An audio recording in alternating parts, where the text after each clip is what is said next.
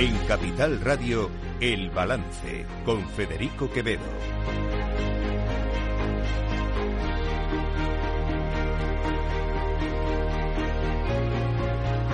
Señoras y señores, buenas noches, bienvenidos este miércoles 27 de diciembre de 2023, son las 8, una hora menos en las Islas Canarias, eh, escuchan la sintonía de Capital Radio.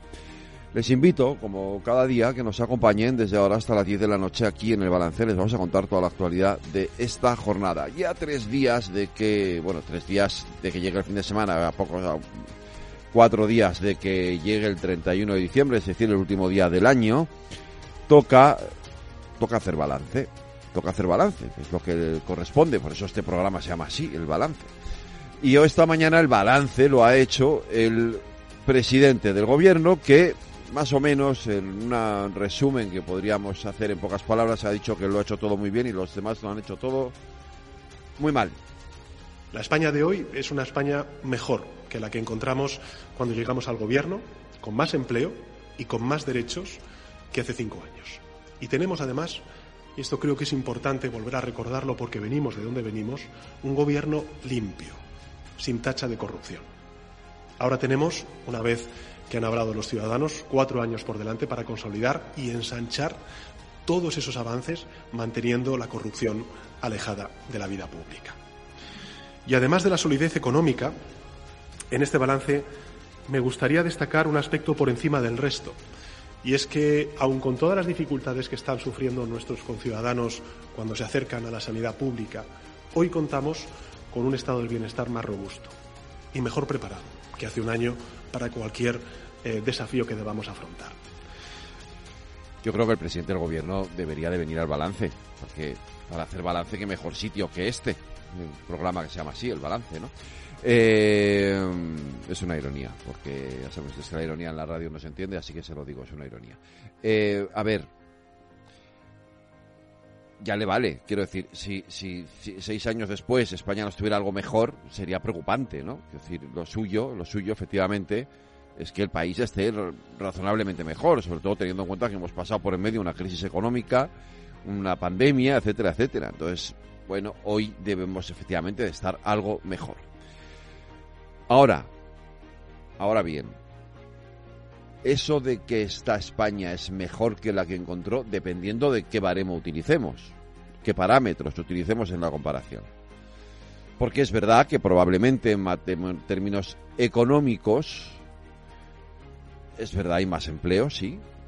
La mayoría de ellos son fijos discontinuos, es decir, ya saben ustedes, son esta gente que trabaja unas temporadas sí, otras no, pero no se les cuenta en el paro las temporadas que no trabajan.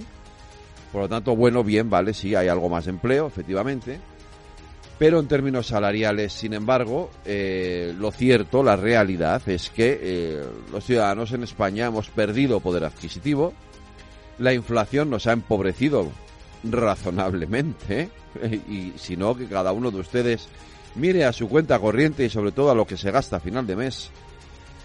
Y aunque es cierto que se han tomado medidas, algunas interesantes, para pues para hacer eso que se ha llamado el escudo social, que además hoy mismo el gobierno ha prorrogado, también es verdad que muchas de esas medidas están dirigidas al global de la población, es decir, para que lo entiendan ustedes claramente, que el hijo de Amancio Ortega le sale gratis el transporte público exactamente igual que al hijo de un señor que no que, que o de una señora que ingrese menos del salario mínimo interprofesional todos los meses. Porque esto es un hecho, es una realidad, es así. El gobierno toma medidas que benefician tanto a los más pobres como a los más ricos. Y eso es algo que, hombre, ¿yo qué quieren que les diga? Cuesta trabajo pensar que un gobierno socialista o socialdemócrata o un gobierno de izquierdas tome medidas que beneficien también a los más ricos. Lo compensan o pretenden compensarlo con aquello de los impuestos a los bancos y a las energéticas, pero tampoco eso, digamos, ni a usted ni a mí nos alivia eh, en lo que nos supone eh, nuestros gastos a final de mes. ¿Quién nos hubiese aliviado más? Pues luego se lo preguntaremos a Juan Bravo, al vicesecretario de Economía del PP, pero seguramente, eh, bueno, pues una deflactación del IRPF, o ampliar el IVA, el IVA reducido, por ejemplo, a, productos como la carne o el pescado, que el gobierno siempre se empeñó en no hacer porque era donde más dinero podía perder si bajaba el IVA. Eh, pues este tipo de cosas, ¿no? Em, pero miren, independientemente de que, en efecto, desde un punto de vista económico no estamos mejor que cuando llegó el gobierno, el, eh, Pedro Sánchez al poder, es decir, con aquella famosa moción de censura que le hizo a Mariano Rajoy, hay una cuestión que es cierta. Aquel gobierno cayó por la corrupción. Este, hoy por hoy, hoy por hoy, hoy por hoy, no tiene visos de que la corrupción le pueda hacer daño. No lo parece eh, yo no me atrevo a poner la mano en el fuego porque cuando uno pone la, mano en el fuego con estos temas se acaba quemando.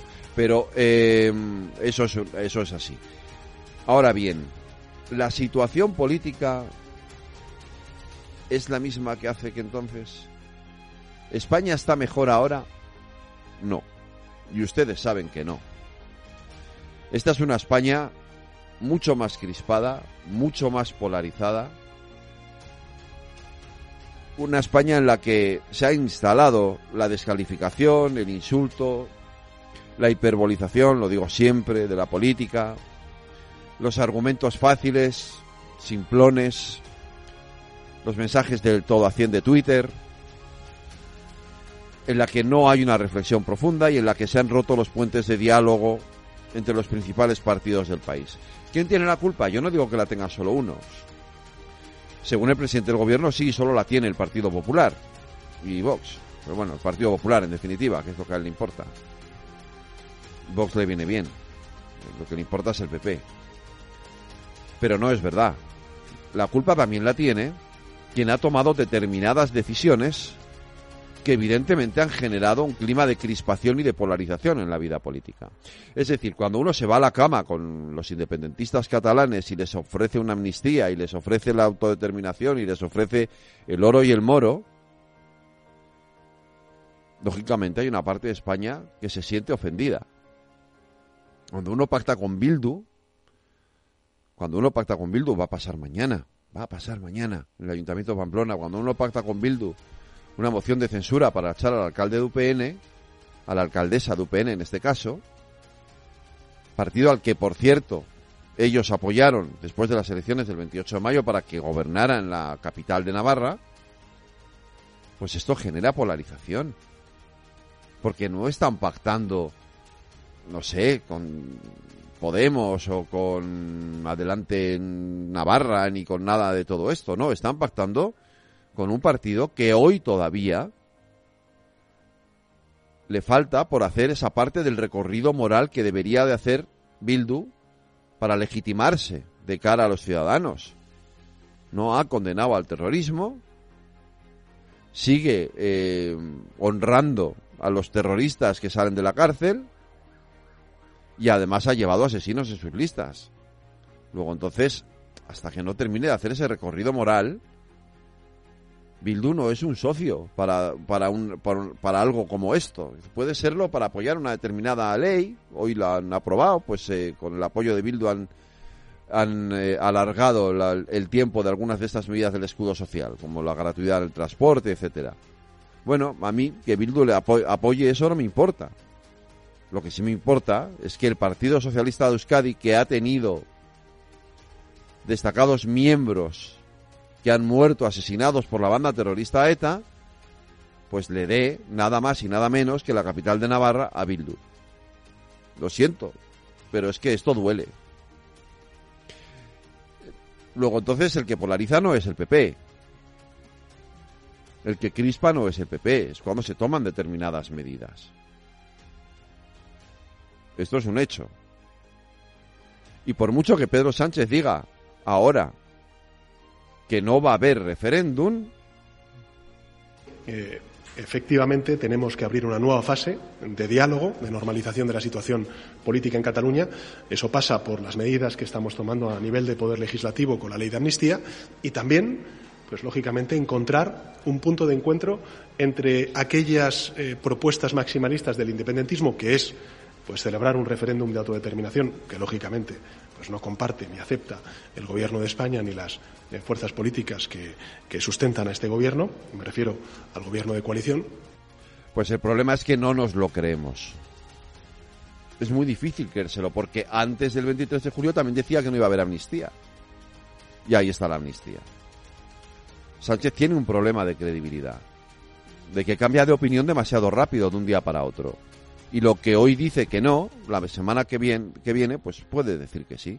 Porque de esto, de esto, del referéndum, que hoy, por cierto, se lo ha exigido Aragonés en su discurso, de esto es de lo que se está hablando en esas reuniones secretas con mediador en Ginebra.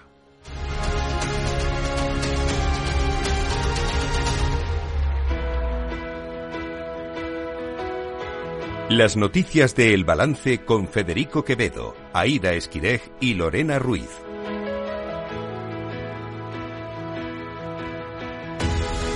Lorena Ruiz, buenas noches. Buenas noches. Pedro Sánchez eh, ha anunciado hoy las medidas anticrisis de cara a 2024. El último Consejo de Ministros del año ha dado luz verde a la prórroga parcial del llamado escudo social con el que se pretende combatir los efectos de la inflación, la crisis energética y la guerra de Ucrania y, Oriente Medio. Se trata de un Real Decreto Ley que supone rebajas de impuestos y beneficios fiscales por más de 2.500 millones de euros durante el 2024. Lo más polémico es la retirada de los impuestos reducidos al gas y la electricidad, algo que se hará de forma gradual y que irá incrementando el precio de las facturas. En el caso de la electricidad, el IVA será del 10% durante todo 2024, mientras que el impuesto especial a la electricidad estará en el 2,5% durante el primer trimestre y en el 3,8% durante el segundo. Por su parte, el impuesto sobre el valor de la producción de la energía eléctrica tendrá un tipo del 3,5% hasta marzo y del 5,25% hasta junio. En cuanto al gas natural, el IVA será del 10% en el primer trimestre y volverá a sus niveles normales situados en el 21% durante el resto del año. Hemos decidido retirar las bajadas de impuestos vinculadas con la electricidad y con el gas, pero lo vamos a hacer de manera gradual durante los próximos seis meses. Me refiero en concreto al IVA de la electricidad, al impuesto eh, sobre el valor de la producción eléctrica y también al impuesto especial de electricidad. Y asimismo, el IVA del gas recuperará los valores normales a partir del mes de febrero, pasado ya el periodo invernal acaba la excepción ibérica por exigencia de la Comisión Europea. La reducción del IVA a los alimentos básicos se mantiene y se siguen sin incluir la carne y el pescado. También se mantiene la gratuidad del cercanías para los usuarios habituales y la rebaja del 50% en el transporte público autonómico, siempre y cuando los gobiernos autonómicos se comprometan a seguir rebajando el precio. Igualmente, se extenderá durante todo el año la aportación de la Administración General del Estado a las comunidades autónomas del 30% de la tarifa de los billetes interurbano, lógicamente condicionada, como ha estado hasta ahora, a que esos gobiernos autonómicos aporten al menos el 20% para alcanzar ese descuento mínimo del 50% del abono. Se prorrogan también los descuentos del bono social eléctrico y los impuestos extraordinarios a la banca y las energéticas. Sánchez se ha, comprometido a revisar esta medida a lo largo del año con el objetivo de convertirla en una figura de carácter permanente. No obstante, ha anunciado que se va a modificar la normativa para que se puedan deducir las inversiones estratégicas relacionadas con la transición verde. En el caso del gravamen eh, energético, vamos a introducir modificaciones en la Ley General de Presupuestos para que se puedan deducir desde el 1 de enero las inversiones estratégicas vinculadas con proyectos industriales y vinculadas también con la descarbonización del sistema productivo en nuestro país. Y también el compromiso de la revisión en el año 2024 eh, de una figura tributaria que pasará ya a contar con un carácter permanente. El Consejo de Ministros ha aprobado también la cesión de la gestión del ingreso mínimo vital a las comunidades autónomas que lo soliciten para poder equipararlas a las autonomías de régimen foral que ya gestionaban estas ayudas. En cuanto a las pensiones, tal y como se había anunciado, el decreto incluye la revalorización del 3,8% de las pensiones contributivas, un aumento que es el resultado del IPC medio entre diciembre de 2022 y noviembre de 2023. Además, se prorroga la prohibición de desahuciar a personas o familias vulnerables y durante el primer semestre del año tampoco podrán suspenderse los suministros de energía eléctrica, gas y agua en caso de impago a los consumidores más vulnerables. El Partido Popular, por su parte, ha criticado este decreto anticrisis porque cree que favorece a los que más tienen. Desde el Partido Popular han rechazado el paquete de medidas anticrisis y han criticado que estas hayan sido acordadas sin el consenso del principal partido de la oposición. Lo ha dicho la vicesecretaria de organización, Carmen Funes, que ha asegurado que el Gobierno no ha querido mantener ningún tipo de contacto con el PP y, sin embargo, ha acordado las medidas de la mano de Bildu. Funes ha denunciado que se trata de un decreto que favorece a los que más tienen y perjudica a los que menos tienen, aunque no ha querido avanzar si su partido votará en contra de este decreto. Eso sí, ha dicho que exigirán la bajada del IVA de la carne y del pescado y también de la luz y el gas. Y es que se han mostrado muy críticos con esta decisión porque dice el 26% de la población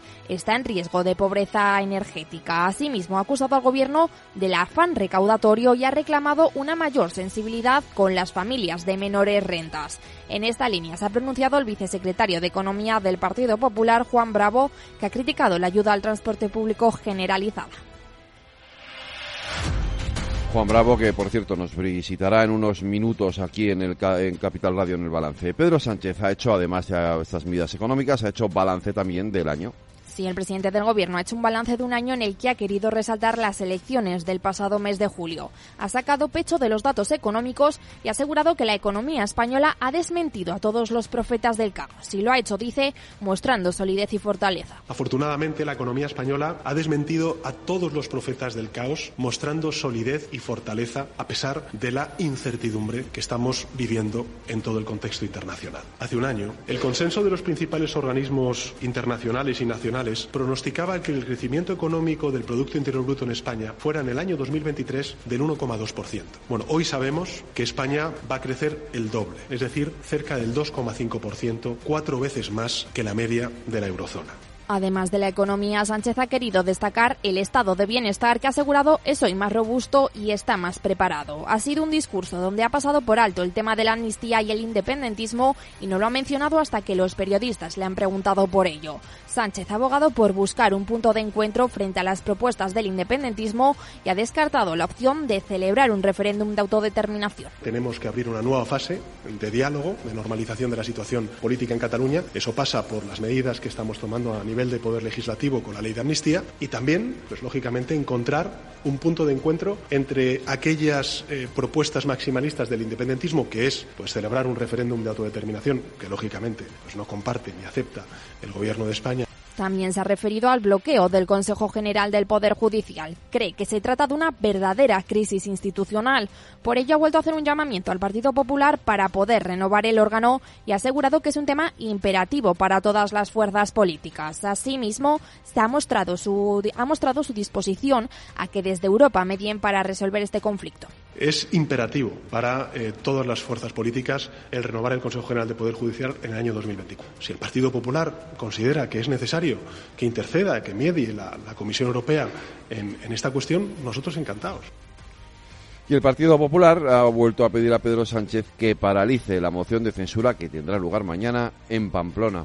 A un día de que se celebre la moción de censura que dará la alcaldía de Pamplona a Bildu desde el Partido Popular, exigen al PSOE que la aparea. La vicesecretaria de organización del PP, Carmen Funet, ha calificado el acuerdo entre los socialistas y Bildu de un pacto encapuchado y ha criticado que el PSOE permita que un partido que no condena los actos del terrorismo asuma la alcaldía. Aún estamos a tiempo, aún estamos a tiempo de que Sánchez, como le pidió el presidente Feijó, en la reunión en el Congreso de los Diputados llame a, Esparza y se paralice la moción de censura que se va a producir mañana. Nosotros desde el Partido Popular le solicitamos al Partido Socialista que dé marcha atrás y que no puede consolidarse la mentira en política ni premiar a aquellos que, que llevan asesinos en sus listas. Funes ha asegurado que lo de mañana, que lo que mañana ocurrirá en Pamplona es el exponente del sanchismo y, ha recalcado en que Sánchez se ha convertido en la mentira en su forma de hacer política. Por su parte, la actual alcaldesa de Pamplona, Cristina Ibarrola, ha augurado al PSOE una desaparición de las instituciones, principalmente la de Pamplona, bastante rápida. Ibarrola cree que los socialistas van a llevar a cabo una moción basada en la mentira y lamenta no haber podido llegar a un acuerdo con ellos a pesar, dice, de haberles ofrecido un folio en blanco para construir juntos los presupuestos. Lo ha dicho en una entrevista para Antena 3. Esa traición a Pamplona basada en la mentira desde el principio, porque estaba escrita hace muchos meses, daba igual lo que hiciéramos, daba exactamente igual, formaba parte de un pacto en Madrid entre Otegui y Sánchez para mantenerse el de presidente, nada más. Asegura Ibarrola que mañana dejará su cargo con la cabeza muy alta. Se ha desmarcado también de las acusaciones del PSOE que creen que dos de sus diputados renunciaron a su acta por presiones del UPN. Y Junts va a votar en contra del primer decreto del gobierno para que no paralice la amnistía. El partido de Carles Puigdemont ha anunciado que va a votar en contra del primer decreto de la legislatura que el gobierno lleve al Congreso y es que consideran que la norma paralizaría la amnistía. Se trata de medidas urgentes para la ejecución del plan de recuperación en materia de servicios públicos de justicia, función pública, régimen local y mecenazgo. La polémica viene en un punto con el que se pretende blindar por ley la suspensión de la amnistía si un juez recurre a Europa. Desde Junts señalan directamente a Sánchez por impulsar un decreto que podría poner en riesgo la aplicación de la amnistía. Y vamos ahora a conocer cómo han cerrado los mercados financieros. El IBEX 35 cierra la jornada con un ligero repunte del 0,1%. Aunque ha frenado su frenética subida, el selectivo español salva los 10.000 puntos y se coloca en los 10.121. La mayor subida es para Acción Energía, que se anota un 2,16%. Le sigue Solaria con un 1,58% y Acciona con un 1,48%. Del lado contrario, lideran las caídas en Agas, que cede un, un 0,93%. Melia Hoteles y Grifols, que cae un 0,7%. Y como hacemos siempre, terminamos en Latinoamérica. Terminamos en Argentina porque su presidente Javier Milei ha asegurado que organizará una consulta popular en caso de que el Congreso rechace el decreto de necesidad y urgencia. Se trata de un decreto muy polémico que pretende eliminar numerosas leyes y normas para desregular la economía y permitir la privatización de empresas públicas. Asimismo, ha pedido a los congresistas que expliquen por qué se oponen, dice, a algo que beneficia a la gente. Y es que Milei asegura que los ciudadanos están dispuestos a hacer el esfuerzo que supongan estas medidas, a pesar de que a corto plazo no aumentarán el salario de los empleados públicos ni beneficiarán a los autónomos.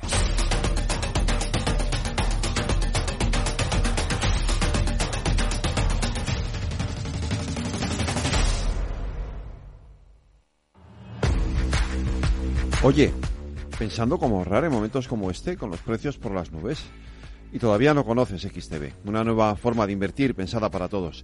Desde solo 5 euros y cero comisiones hasta 100.000 euros al mes para invertir en acciones y ETFs. Con XTB tu dinero está depositado en bancos españoles y tu broker es uno de los más respetados del mundo, regulado por la CNMV y los principales organismos internacionales. Y con oficina propia en Madrid desde el año 2008.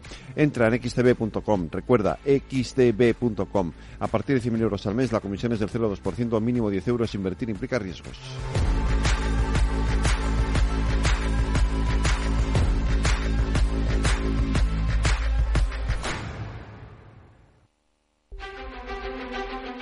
Cada día en el balance nos detenemos en lo más destacado de la actualidad económica y lo diseccionamos en la lupa de Laura Blanco. Laura Blanco, buenas noches. Buenas noches, Federico. Bueno, se va acabando el año y hoy el gobierno eh, ha salido a contarnos medidas económicas. eh, Bueno, hace balance, el sí, tradicional balance. de todos los presidentes de gobierno. Ahora es Pedro Sánchez y antes de marcharse de viaje a ver a nuestras tropas en Irak, pues lo que hace es, es eh, no solo hacer balance, sino también explicarnos cómo quedan las cosas en la pela, en el bolsillo, en la pasta, que es lo que nos interesa. Nos centramos Fede. en tres aspectos, ¿vale? Vale. Eh, yo creo que son las tres partes más interesantes de la, del- de la comparecencia. El, el anuncio de la gratuidad del transporte y la ampliación a toda la población en general, sacándolo, extendiéndolo más allá de parados y jóvenes. El IVA y los impuestos a las energéticas y bancos. Bueno, el, el transporte gratuito es una medida que coordina muy bien con eh, el incentivo a que utilicemos el transporte público y no utilicemos el vehículo propio. Privado. Bien, la, eh, la, la gran pega que tiene esta medida es que cuando se generaliza una medida, bueno, pues es no, no es progresiva Claro. porque afecta o, o aplica a personas con diferentes Rentas. eh, rentas, claro, sean jóvenes o sean pensionistas, porque en España tenemos pensionistas de mil y tenemos pensionistas de tres mil y pico, ¿no? Entonces, eh, realmente esto es como cuando hay un bono para el cine. Bueno, pues realmente no es lo mismo, ¿no? Porque hay hogares de jubilados que entre ambos están ingresando en el hogar más de seis mil euros al mes, al margen de las pagas extraordinarias. Em, si de esa saltamos a, a la eh, reducción paulatina que va a ir realizando del IVA energético, porque el IVA reducido a la alimentación de momento se mantiene, 0% a productos básicos y 5% a, a, pastas y aceites, que también eh, falta de progresividad en esta medida, porque quien tiene una renta alta no necesita un IVA del aceite o de la pasta del 5%. Em, en, el, en el caso de la reducción paulatina, como te decía, de, la eliminación paulatina del IVA reducido a, a la electricidad y al gas, a ver, lo que a mí me cuesta entender es que en un momento en el que no tenemos crisis energética, porque nada tiene que ver el escenario actual con el escenario que teníamos año y medio, es que la medida se prolongue. ¿Qué sucede? Que si la eliminas de golpe vas a tener el impacto principal en el bolsillo de los ciudadanos en cuanto empiecen a, a pagar las nuevas facturas de la luz y por lo tanto vas a tener un efecto inmediato en los datos de IPC es decir, eh, si, si, se normalizara el IVA a partir del año 2024, pues de golpe nos íbamos a ver con, con unas facturas superiores, pero con unas lecturas de IPC por parte del INE también muy superiores. ¿Qué permite prolongar durante un tiempo el IVA reducido a alimentación e ir retirando paulatinamente estas medidas? Pues que si la economía va bien, la inflación se tranquiliza simplemente por la comparativa con el año precedente, es decir, en 2024 lo compararemos con meses de 2023, bueno, pues si, si vas normalizándolo de manera progresiva o de manera paulatina, pues no lo vamos a notar tanto de golpe en un mes concreto, y a su vez eh, el IPC no va a dar un salto, un bocado vertiginoso que cuestione cómo está gestionando el gobierno la economía española. Y entonces llegamos a la fiscalidad para eh, fiscalidad extraordinaria para, bancos, y, energéticas, popularmente conocido como el impuestazo. Bueno, el impuestazo, este, este, ha sido uno de los grandes debates de, la noche que hacer. El impuestazo eh, se prolonga un año más eh, para bancos y energéticas con un matiz. En el caso de las compañías energéticas, yo te diría, Federico, que gana Repsol, porque se introducen deducciones por la inversión en industria o por la descarbonización. Es decir, el gobierno ha entendido la alerta, el mensaje dado por Antonio Brufao. Te voy a decir algo más. No solo gana Repsol, también gana Calviño en esa pelea. Antes de irse. Sí, porque realmente las declaraciones que realizó en A3 Media iban destinadas a tocar revisar, toca actualizar, toca estudiar. Qué hacemos. Que por cierto, ya sabes, el viernes ha anunciado Pedro Sánchez, conoceremos al sustituto, sustituta, De, Nadia Calviño y el viernes, tan pronto como el viernes, tendremos eh, crisis de gobierno. También dice Sánchez que se comprometa que en el ejercicio 2024 estudiará la manera de hacer este impuestazo, esta figura permanente. Es una figura que se diseñó para dos años, eh, se va a prolongar un tercer año, es decir, fue con cargo a los eh, beneficios del año 2021 o facturación de 2000 de 2022 de 2023 disculpa 2022 y 2023 se prolongan en el ejercicio 2024 en el caso de las energéticas. Ahora lo que tenemos que conocer es la letra pequeña de cuáles van a ser las deducciones porque en la práctica desde un punto de vista de comunicación política tú político de izquierdas mantienes un impuesto a las compañías energéticas. En la práctica la fiscalidad y la habilidad fiscal de las compañías. No sabemos hasta qué punto va a permitir anular contrarrestar en la práctica este impuesto que se mantiene a las compañías energéticas. Bueno, una comparecencia interesante con retraso, algo que viene siendo habitual. en este tipo de comparecencias. Es cierto que, ha sido, bueno, pues un poco más conciso que, en otras ocasiones, porque también estábamos esperando mucho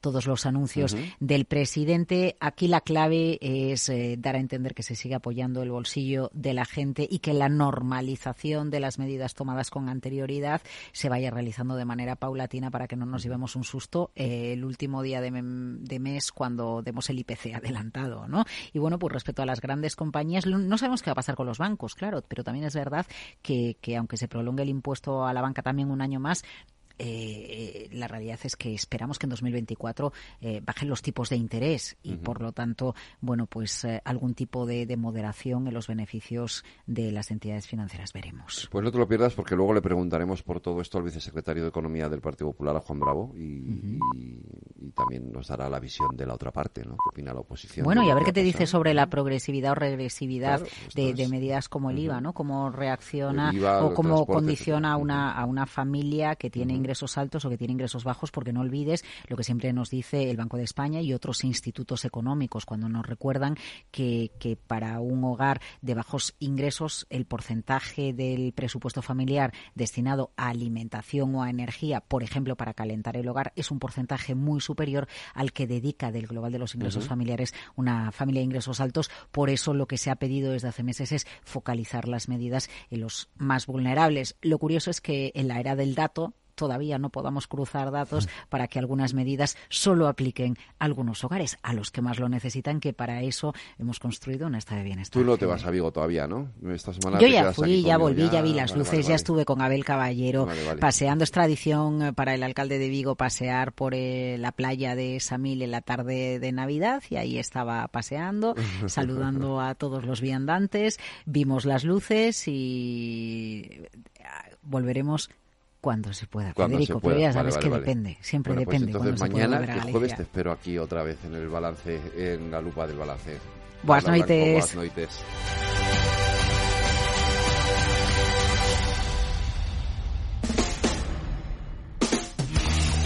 El balance de los deportes con Paco Lloret. Paco Lloret, buenas noches. Hola Federico, ¿qué tal? Saludos muy buenas. Bueno, semana de transición, ¿no? Hasta que llegue la, la, siguiente jornada de liga, ¿no?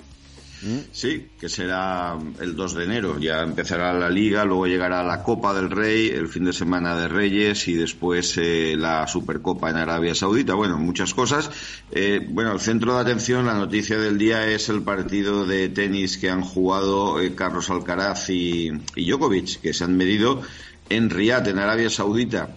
Eh, es un partido de exhibición estimulados por la, por la dotación económica y ha ganado Carlos Alcaraz. Esta es la noticia en eh, tres sets. Eh, ha perdido el primero por 6-4 y ha ganado los otros dos por idéntico marcador. Así que triunfo para el tenista murciano eh, ante el número uno del mundo, Djokovic, que va a intentar en 2024 la proeza que consiguió, el único que lo ha conseguido Rod Laver en los años 60 de ganar los cuatro Grand Slam. Es difícil, muy difícil, pero lo va, lo va a intentar. Así que esa es la noticia. No hay fútbol en España, pero sí que tenemos fútbol en Inglaterra. hay, hay, Premier, sí, sí. Ahí hay Premier. ¿Qué vamos a hacer? Algo habrá que ver, ¿no? Bueno, la jornada se completa, eh, la última, entre ayer y hoy. Eh, para hoy hay juego un partido, un derby londinense, un tanto menor entre el Chelsea y el Crystal Palace, que está, ha empezado ahora mismo 0-0 hay duelos atractivos, eh, otro duelo londinense, Arsenal-West Ham, es mañana y también destaca el Everton Manchester City que es esta noche a las nueve y cuarto. ese, es el, ese es el partidazo de la jornada, yo creo, ¿no? Al Manchester. Bueno, el Everton ya bueno, no el Everton ya no es lo que era. El Everton ya no es lo que era. El partidazo de la jornada fue ayer y fue el duelo entre el Manchester United y el Aston Villa, que ganaban los de Emery, una Emery 0-2 al descanso y acabaron perdiendo por 3-2. Así que, eh, bueno, un paso atrás para el equipo de Birmingham, que iba como un cohete y que ahora mismo, bueno, la clasificación está, muy igualada en Inglaterra, porque el Liverpool es líder con 42 puntos, pero con un partido menos el Arsenal. Hace poco, hace unas semanas se enfrentaron en Anfield y hubo empate a uno. El Arsenal, que está entrenado por Mikel Arteta, eh, tiene 40 puntos, pero un partido menos. El Aston Villa, fíjate, si hubiera ganado ayer, se ponía líder junto con el, Liverpool. Tiene 39 y es tercero. Y no perdemos de vista al Tottenham con 36. Ojo que el equipo de Guardiola, el Manchester City, que se proclamó campeón del mundo, ganó el Mundial de Clubs, ahora mismo es quinto. Está fuera de las posiciones Champions. 34 eh, puntos a 8 del líder pero eso sí, con dos partidos menos. Vamos a ver si remonta el equipo del actual campeón de la Champions y de la, y de la Premier inglesa. Y lo que también tenemos es baloncesto. Espera, lo que... espera, antes de que pasemos al baloncesto, vamos a terminar con el fútbol, que tenemos noticia del otro, del otro fútbol, el femenino. porque a un mes de la Supercopa poco sabemos de ella. A menos de un mes, sí. Noticias tenemos pocas. Lo único que se sabe de esta competición es que se va a jugar entre el 16 y el 21 de enero pero no hay, como decía, ninguna noticia de dónde se va a jugar el torneo. Además, hace poco conocimos que no habrá sorteo para el cruce de los equipos y que habrá un clásico en las semifinales. Concretamente, se enfrentarán el Atlético de Madrid y el Levante y el Barcelona contra el Real Madrid. Este reparto de los emparejamientos ha tenido en cuenta el mismo criterio que la edición masculina. El ganador de la Copa de la Reina se mide al subcampeón de Liga y el campeón de Liga se enfrenta al subcampeón de la Copa de la Reina pues en una Supercopa muy interesante de la que en algún momento sabremos algo más, claro, digo yo, ¿no? ninguna novedad respecto a las dificultades organizativas que a veces envuelven el fútbol femenino en este país. Vamos a ver si se, si se arreglan. Te decía eso, que tenemos la... Tenemos eh, Liga y Euroliga, ¿no? Sí, exactamente. Bueno, la Euroliga mañana es el día, el día grande con tres equipos españoles, los tres visitantes. El Real Madrid juega en Francia contra las Bell Villerben. En teoría, yo creo que es un partido fácil mm, eh, para los madridistas. El Vasconia visita al equipo del Milán eh, a las ocho y media en la capital de Lombardía y el Valencia visita al Bayern de Múnich en Baviera a las ocho y media y para el viernes queda el partido del eh, Barcelona que visitará Mónaco. O sea que los cuatro juegan como eh, visitantes, pero bueno, de momento la clasificación de este torneo tiene al Real Madrid y al Barcelona como primero y segundo. El Valencia cierra el, top 8, o sea, estaría entre los equipos que entrarían en la segunda fase del torneo y el Vasconia es el noveno. O sea que, bueno, hay posibilidades todavía de, de, tener un pleno de equipos españoles para la segunda fase de este campeonato. Pues todo eso será ya, y bueno, luego ya el fin de semana, efectivamente, lo que haya de fútbol y de la Premier y de baloncesto, de, porque sigue la Euroliga hasta el sábado, si no me equivoco. Sí, eh, el baloncesto, bueno, el mismo, el 31 de diciembre hay un Real Madrid-Valencia en la ACB, o sea que, sí, bueno, eh, eh, hay que decir que el fútbol en España siempre ha, respetado la Navidad, pero Nochevieja y Año Nuevo, yo he vivido y he trabajado muchos partidos, muchas jornadas de liga y, y este año mm, probablemente por el cambio de, de calendario se ha preferido dejar al día 2, 3 y 4 una jornada intersemanal para reservar la, el primer fin de semana de enero con la Copa del Rey, que será eh, eso, en torno al 6 y 7 de, enero. Oye, eh, hemos empezado con, con, tenis y te quería quería que termináramos con tenis. ¿Tú ves a Rafa Nadal en condiciones de de ganar? Ahora mismo no. Eh, por, las, por lo que sabemos de él, que está, digamos, eh, yo creo que Rafa Nadal se va a tirar muchas semanas trabajando de manera discreta, en silencio. Supongo que jugará torneos ya de preparación. En enero eh, llega el Open de Australia, que es la primera prueba de fuego. Yo creo que él va a centrar todo, me parece a mí, en la temporada de tierra batida, por tiempo y porque sus características se adaptan mejor. Pues eh, Paco, mañana, mañana más deportes aquí en el balance. Un abrazo, cuídate. Igualmente, Federico, hasta mañana.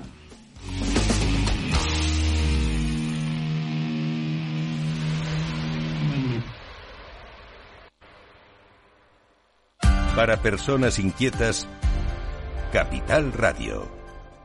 ¿Quieres cobrar por operar con tu dinero? Con DarwinX es posible y funciona así. Operas un universo de más de 1.500 instrumentos financieros en condiciones competitivas, con nuestro broker o a través de Interactive Brokers. Y aquí viene lo bueno. Mientras operas, construyes tu track record para nuestra gestora que te paga por tu éxito. Llevamos más de 10 años impulsando el talento. Hemos atraído más de 95 millones de dólares de capital inversor y pagamos a nuestros mejores traders cientos de miles de euros al año en comisiones de éxito. Darwinex, donde no pagas de más y cuanto mejor operas, más cobras. ¿A qué esperas? Tu capital está en riesgo. El rendimiento pasado no es una indicación de resultados futuros. Datos actualizados en agosto de 2023. Este es un mensaje para todos los oyentes de radio. Y es solo para decir gracias. Gracias por dedicarnos tres horas cada día. Gracias por escucharnos en casa, en el coche, en el trabajo, en un móvil o donde sea, en directo o en podcast. Gracias por tu fidelidad. Porque gracias a ti, la radio sigue siendo un gran medio. El más creíble, en el que más confías y el que mejor te informa y entretiene. El medio del día a día. La actualidad al instante y que te acompaña siempre estés donde estés. Radio Value, la Asociación de Radios Comerciales, te da gracias a ti. La entrevista de El Balance con Federico Quevedo. Juan Bravo es el vicesecretario de Economía del Partido Popular. Juan, buenas noches. Hola, ¿qué tal? Muy buenas noches. Eh, hoy el presidente del Gobierno ha hecho balance del ejercicio, ha anunciado también medidas, eh, eh, bueno, paquete de medidas, supuestamente ese, ese, llamado paquete de medidas sociales para el año 2024. ¿Cuál es el balance que hace el Partido Popular? Y sobre todo, de todo eso que ha anunciado hoy el presidente del Gobierno, ¿con qué nos quedamos? Si es que hay algo positivo o, qué se puede, cómo lo podemos valorar. Bueno, pues yo creo que lo que se hace claramente es recortar las ayudas para las familias que peor lo pueden pasar. Hemos visto que el IVA que conseguimos que el gobierno bajase al 5%, lo vuelve a subir al 10%. Si es en el caso del gas, lo sube al 21% a partir del 1 de abril. Con lo cual, van a estar peor las familias. Además, se reponen el impuesto, por ejemplo, sobre la producción energética. Con lo que la factura de la luz obligatoriamente va a subir. Si a esto le sumamos que, por otro lado, hemos conocido que el, tema del transporte se va a hacer gratuito, sin discriminar y sin tener en cuenta los que más tienen, los que menos tienen, resulta que no hay posibilidad de rebajar el IVA para las familias con rentas más bajas y, sin embargo, no hay ningún problema para que viajen gratuitamente aquellos que tienen mayor capacidad económica, que yo creo que son los primeros que comparten ayudar, como el concepto de solidaridad, ayudar a aquellos que peor lo están pasando, con lo cual esa falta de coherencia que el gobierno está demostrando y esta necesidad de tener dos o tres gobiernos dentro de un mismo gobierno provoca que hagan este tipo de incoherencias que sin duda el conjunto de los españoles no pueden entender. Si a eso le sumamos que en el IVA de la cesta de la compra se sigue dejando fuera la parte más cara, que sería la carne, el pescado y las conservas, sobre todo teniendo un informe que se publicó ayer en el que dice que una familia de cuatro miembros para hacer la misma cesta de la compra que en el año 2021 necesitaría 90 euros más al mes, es decir, más de 1.000 euros al año. Y sin embargo este gobierno no es capaz. Bueno, pues yo creo que evidentemente muestra que hace recortes y además aquello que también le pedíamos, que era la deflactación de la tarifa del IRPF, para que ese enorme esfuerzo que están haciendo el conjunto de los españoles, que han pagado un 44% más de impuestos que en el año 2018 en el IRPF, se les pueda devolver algo, pues tampoco lo ha atendido, con lo que de alguna manera recorta las ayudas para la, para la gente con, menores recursos y sin embargo él no hace un solo esfuerzo de reducción del gasto político superfluo de tantos ministerios, del uso del Falcon, del uso de compra de acciones de Telefónica, etcétera, etcétera, cosas que en este momento no son la prioridad o no debieran ser la prioridad. Eh, una de las críticas, efectivamente lo ha mencionado usted, una de las críticas que más se le ha hecho a este paquete de medidas o que se le hace a este paquete de medidas es precisamente la falta de progresividad. Claro, porque lo que está haciendo es no ayudar a las rentas que peor lo están pasando. Y el ejemplo claro es el del transporte.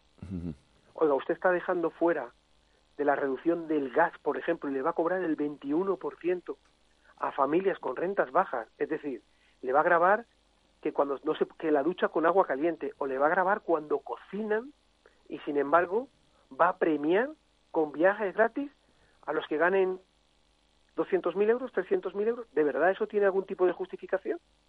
Es más, eso es la necesidad que tiene este país en este momento.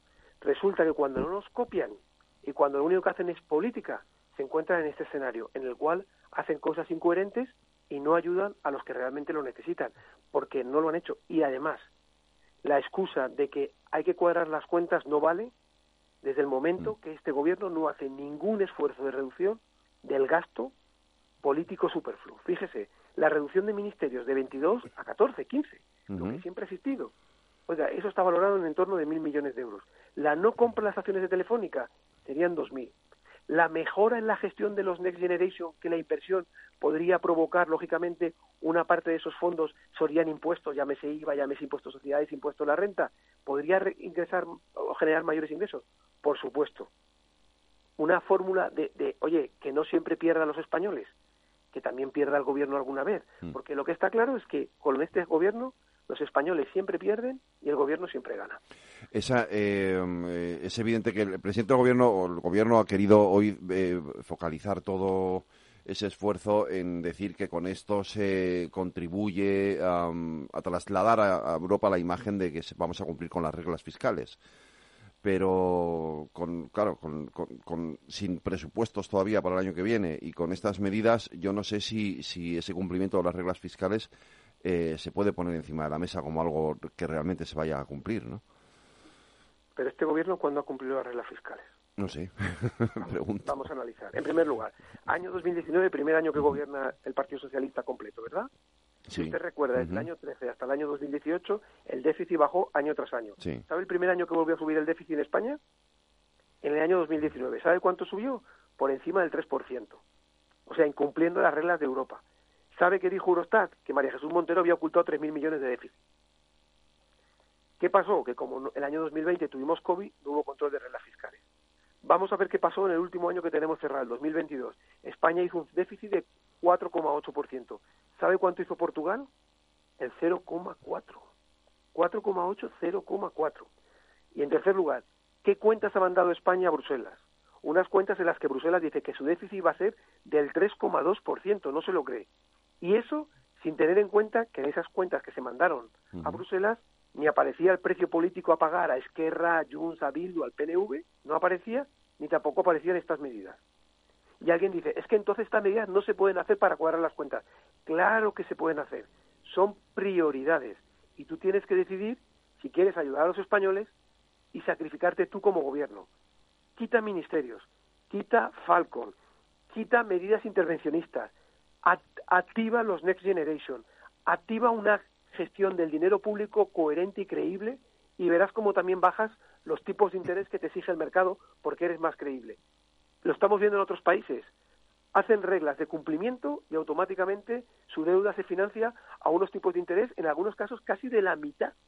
De la mitad. Fíjese si hay, le he dicho, en un momento más de 6.000, 7.000 millones de euros que se pueden utilizar para mejorar esta gestión sin ningún tipo de problema. ¿Por qué no están funcionando los, los Next Generation? porque este gobierno se empeñó en hacerlos bajo su criterio.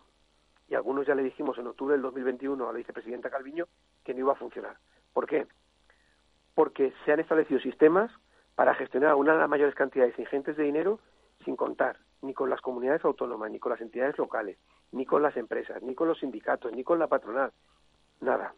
En segundo lugar, porque se ha establecido un sistema con tantas trabas administrativas y burocráticas que las comunidades autónomas que tienen ya las bases fijadas por el gobierno y las convocatorias fijadas por el gobierno, les resulta imposible la aplicación.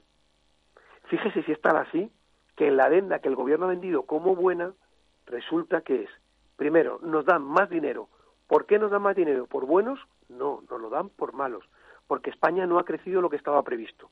Y la segunda cuestión, si usted se coge la adenda o cualquier ciudadano se coge la adenda y se la lee, observa que ha habido que ampliar los hitos y objetivos de plazo porque no se cumplían en los plazos previstos y en algunos casos ha habido que reducir el objetivo previsto inicialmente porque es de imposible cumplimiento. Por ejemplo, formar a gente en competencias digitales. Lo han bajado de 450.000 a algo más de 300.000. Ejemplo claro de que los NEC están mal diseñados y que no se lo olvide, porque recuerde, Federico, le echarán la culpa a las comunidades autónomas.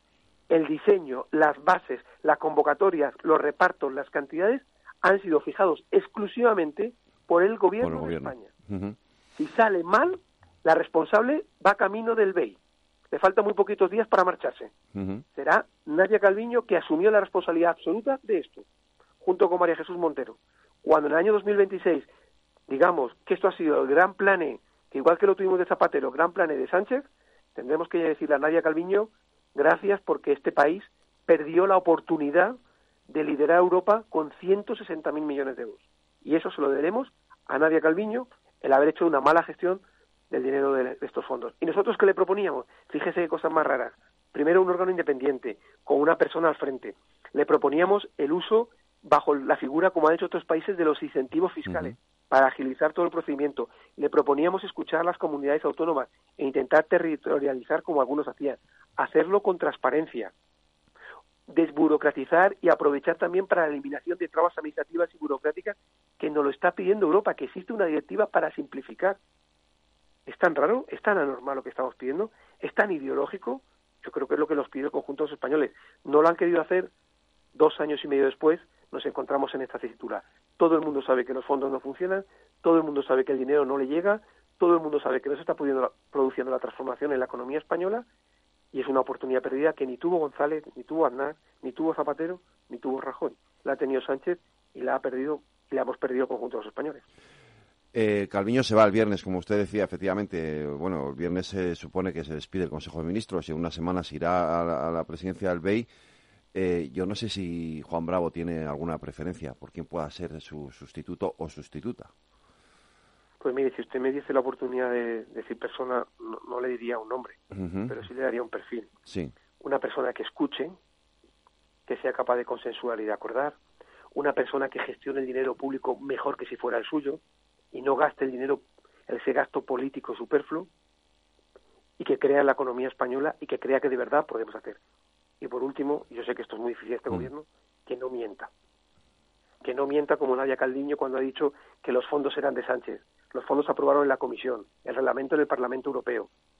Han recibido todos los países de la Unión Europea y hemos recibido conforme a la caída de la economía que tuvimos recibió más Italia porque cayó mal y segundo España. Mm. ¿Qué es eso de que Sánchez es el gran inventor de esto?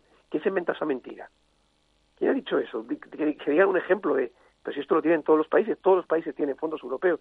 Y lo que pasa es que todos los países, gran parte de los países, lo están gestionando bastante mejor que España. Y se están convirtiendo en algunos casos a esos a los que criticaba Sánchez, a esos presidentes o presidentas que criticaba Sánchez, se están convirtiendo en los referentes en la gestión de los fondos europeos.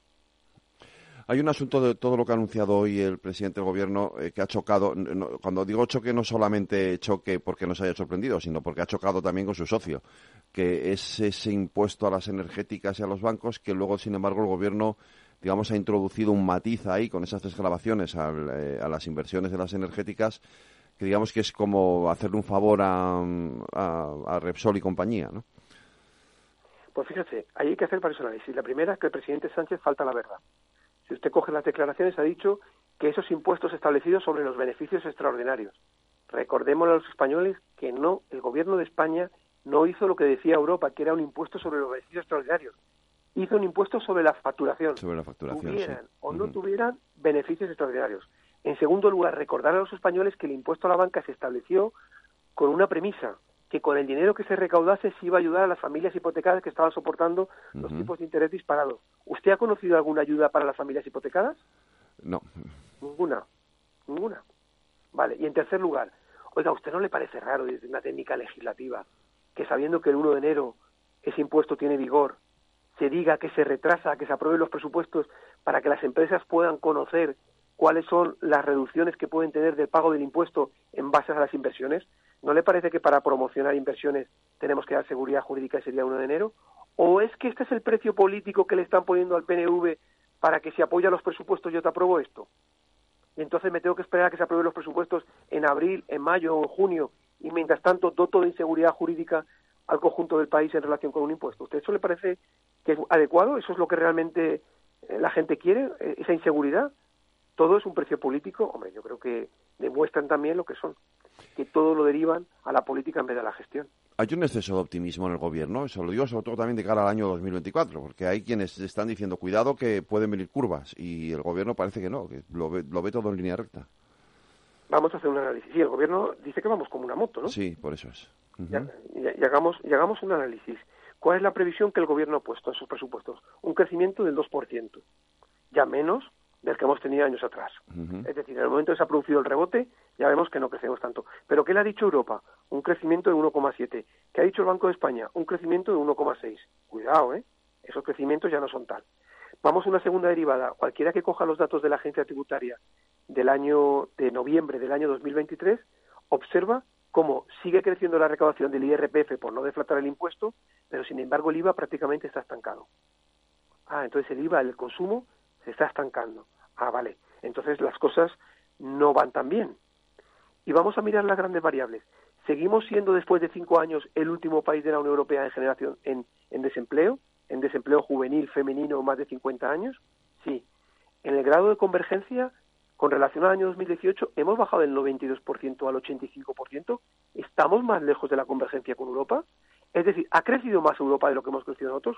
Pues resulta que sí, con datos de Eurostat, datos oficiales. Y si cogemos la pobreza, resulta que somos el cuarto país más pobre de la Unión Europea, con estadística europea con un 26%.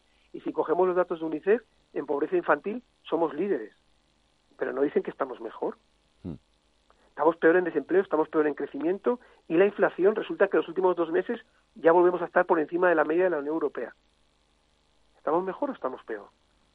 ¿Tendríamos que activar las palancas para intentar que eso no pasase? ¿Para eso eran los fondos europeos? ¿Para eso eran las reformas que nos pedía Europa? Que este gobierno transforma en maquillaje. En vez de hacer reformas, hacer maquillaje conlleva que tu país no se recupere, que tu país no se transforme, el no ejecutar los fondos significa que tu país no crece.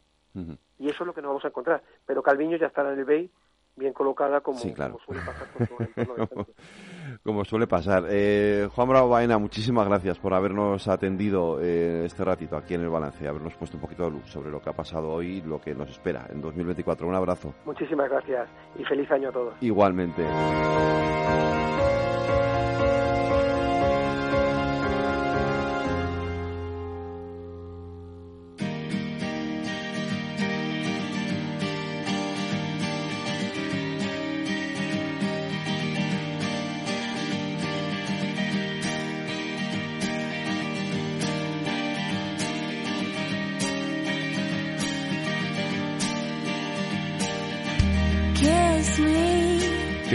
Esto que me has traído, Lorena. ¿Quién es? Has visto, es que hoy cumple 51 años el músico estadounidense Matt Slocum. ¿Qué es? ¿Quién? ¿Este quién es? Pues guitarrista solista y principal compositor de la banda Sixpence Known the Richer, formada en 1992. Pues con la música de los Sixpence Known the Richer nos vamos a conocer los temas de la tertulia. Queridos tertulianos, nos acercamos al final de este 2023 y toca hacer balance. Os vamos a pedir que lo hagáis vosotros, que también lo harán el resto de tertulianos estos próximos días. Y por supuesto no podía faltar hoy la tradicional rueda de prensa del balance del año del presidente del gobierno, Pedro Sánchez. ¿Y qué ha dicho? Pues básicamente que lo ha hecho todo muy bien. La España de hoy es una España mejor que la que encontramos cuando llegamos al gobierno, con más empleo y con más derechos que hace cinco años. Y bueno, también que la oposición es muy mala. Eh, hay una polarización asimétrica. Y sí me gustaría primero trasladar a los, a los ciudadanos y ciudadanas, pero en segundo lugar también a los medios de comunicación, porque son al final quienes interpretan en muchas ocasiones el debate público entre partidos políticos, que aquí no hay eh, sino gente que insulta y gente que somos insultados.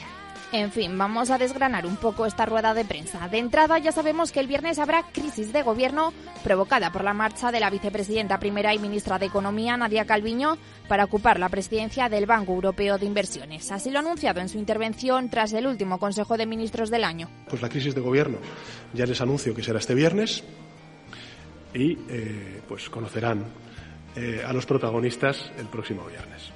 El Gobierno ha aprobado un macrodecreto negociado con los socios parlamentarios que incluye las medidas de escudo social que el Ejecutivo ha diseñado para el nuevo año. Por si queréis hacer un comentario sobre el alcance económico de las medidas, básicamente se concretan en mantener la bonificación del transporte que se amplía a toda la población en general, en retirar progresivamente el IVA reducido y en mantener el impuestazo a los bancos y a las energéticas, aunque este último caso el Gobierno ha aprobado una serie de desgrabaciones que vienen a compensar estas empresas, algo que no ha gustado al socio del PSOE, es decir, a Sumar y a la vicepresidenta Yolanda Díaz. El Partido Popular, por su parte, deja en el aire su sentido del voto cuando llega al Congreso y reclama rebajar el IVA de la luz, del gas, el pescado y la carne. Lo podéis escuchar en la entrevista que ha hecho Federico, el vicesecretario de Economía del PP, Juan Bravo. Pedro Sánchez ha calificado el año 2023 de intenso y ha recalcado que los españoles decidieron por una agenda progresista frente a la derecha y la ultraderecha, o sea, el discurso de siempre y después de soltarle la andanada al turno del PP, está enorgullecido de la mayoría que sostiene su gobierno. Un ejecutivo que pretende dialogar con todo el mundo y negociar hasta la extenuación para acordar con todos los que quieran hacerlo. Eso sí, de la amnistía ni una palabra, aunque se ha comprometido a que no habrá referéndum. Bueno, pero también dijo que no a la amnistía y la respuesta del Partido Popular supuestamente tendría que haber venido de la mano de Fijó, pero no, Isabel Díaz Ayuso le ha tomado la delantera y ha hecho balance del balance a su manera.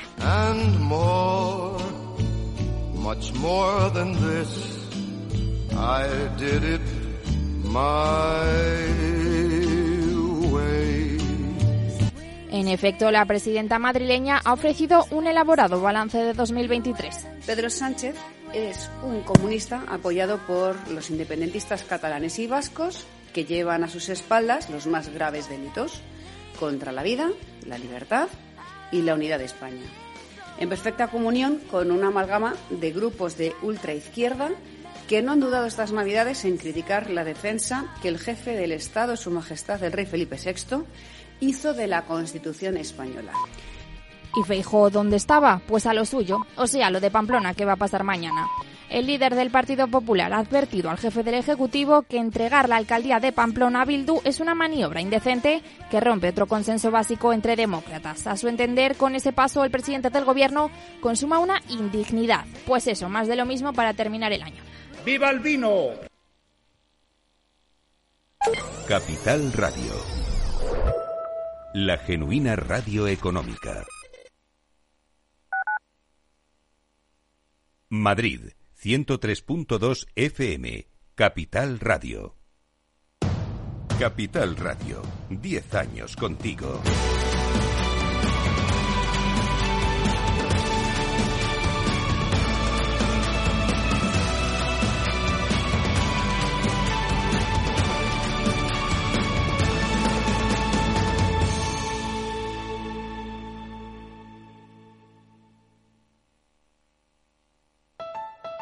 Escucha cada jueves, a partir de las 11 de la noche, en Líderes Globales, las entrevistas que Raúl Castro nos trae desde Florida.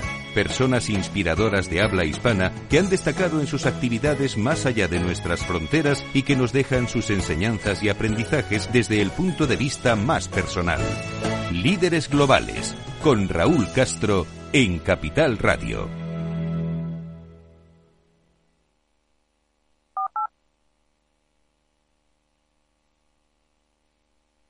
Están escuchando El Balance con Federico Quevedo.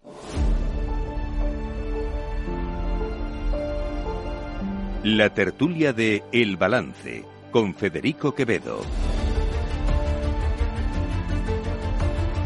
Pues a las nueve y un minuto, dos minutos casi, una hora menos en las Islas Canarias, eh, toca nuestro tiempo de análisis de tertulia, de reflexión con Edmundo Val, buenas noches. ¿Qué tal? Buenas noches. Allende Martín de Mateo, buenas noches. Muy buenas María noches. Martín Revuelta, buenas noches. Muy buenas noches. Y espero que esté todavía, estamos esperando a que entre María José de Vega por el Zoom, que está fuera de Madrid, eh, y en cuanto esté la saludamos también.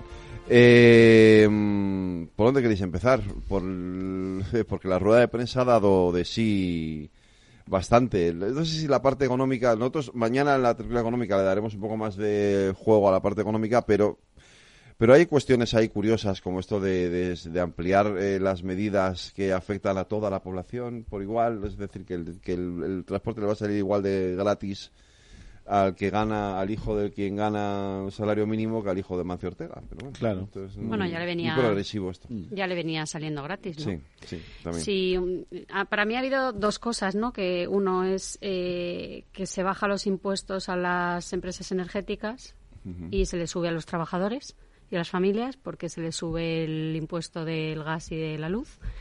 eh, justo en el momento en el que seguramente pues sea el peor momento de todos para decidir subir eh, los impuestos en esas materias concretas. Y luego, bueno, pues eh, he leído un tuit de Oscar Puente que decía, lo, promete, lo prometemos, lo hacemos, hablando de, la gratuidad del transporte público, y, y es mentira, porque el presidente del Gobierno en el debate de investidura dijo que iba el transporte público iba a ser totalmente gratuito para parados, para jubilados y para jóvenes, y no se ha cumplido porque el transporte público, eh, como bien sabemos, en parte está cedido a las comunidades autónomas y a los municipios y esa era la parte importante de eh, que, tenía que acometerse la gratuidad a esos sectores de la población más vulnerables y no el gobierno no ha sido capaz de acometer esa reforma y esa gratuidad y se había prometido en el debate de investidura y para mí es un proyecto que es clave pues para como decimos transporte público al final es algo que le llega a todo el mundo y, y creo que sí que hay que cumplir con esa promesa, sobre todo a sectores de la población que están más afectados. Entonces, por mi parte, dos decepciones profundas en este supuesto plan anticrisis que no lo es tanto. Claro, sí, sí, al final si tomas esa medida, efectivamente lo que importa es el transporte urbano e interurbano, no el transporte nacional. Y estás hablando de los títulos multiviaje que tenemos en Madrid o en Barcelona o en las grandes capitales que dependen de los consorcios, que dependen de las comunidades autónomas y ahí no estableces ninguna solución. Y al final ese es el transporte público de todos los días. El metro en las ciudades donde hay metro, el autobús urbano donde lo hay, el tranvía en las ciudades donde lo hay, y ahí no llegas. Con lo cual al final te quedas pues en el eslogan publicitario, en el tuit de Oscar Puente, etcétera. A mí de esto me llama mucho la atención el, el triunfalismo, ¿no? Es decir, tú estás, estamos viviendo, ¿no? En una sociedad en donde todo el mundo estamos hablando, pues, de la amnistía, del morro que tiene eh, Puigdemont, Junts, eh, etcétera, ¿no? De, este tipo de cosas que todos los días te las encuentras, pues, en, con los amigos, en los bares, en, en los sitios a los que vas. Y llega Pedro Sánchez delante de la población española, hace balance del año 2023 y dice, todo va fenomenal. Estamos encantados de este país, ¿no? Hombre, eh, no sé, mm, hace cinco años que no tocas la cera, hace cinco años que no vives en la sociedad. Eh, puedo entender que haya una cierta desconexión con lo que habla la gente en la calle, pero hombre, tendrás tus terminales para que te cuenten de lo que está hablando la gente y tendrás que tener una responsabilidad para explicar las cosas que están pasando, ¿no? No, todo va fenomenal. Eso sí, la oposición nos insulta.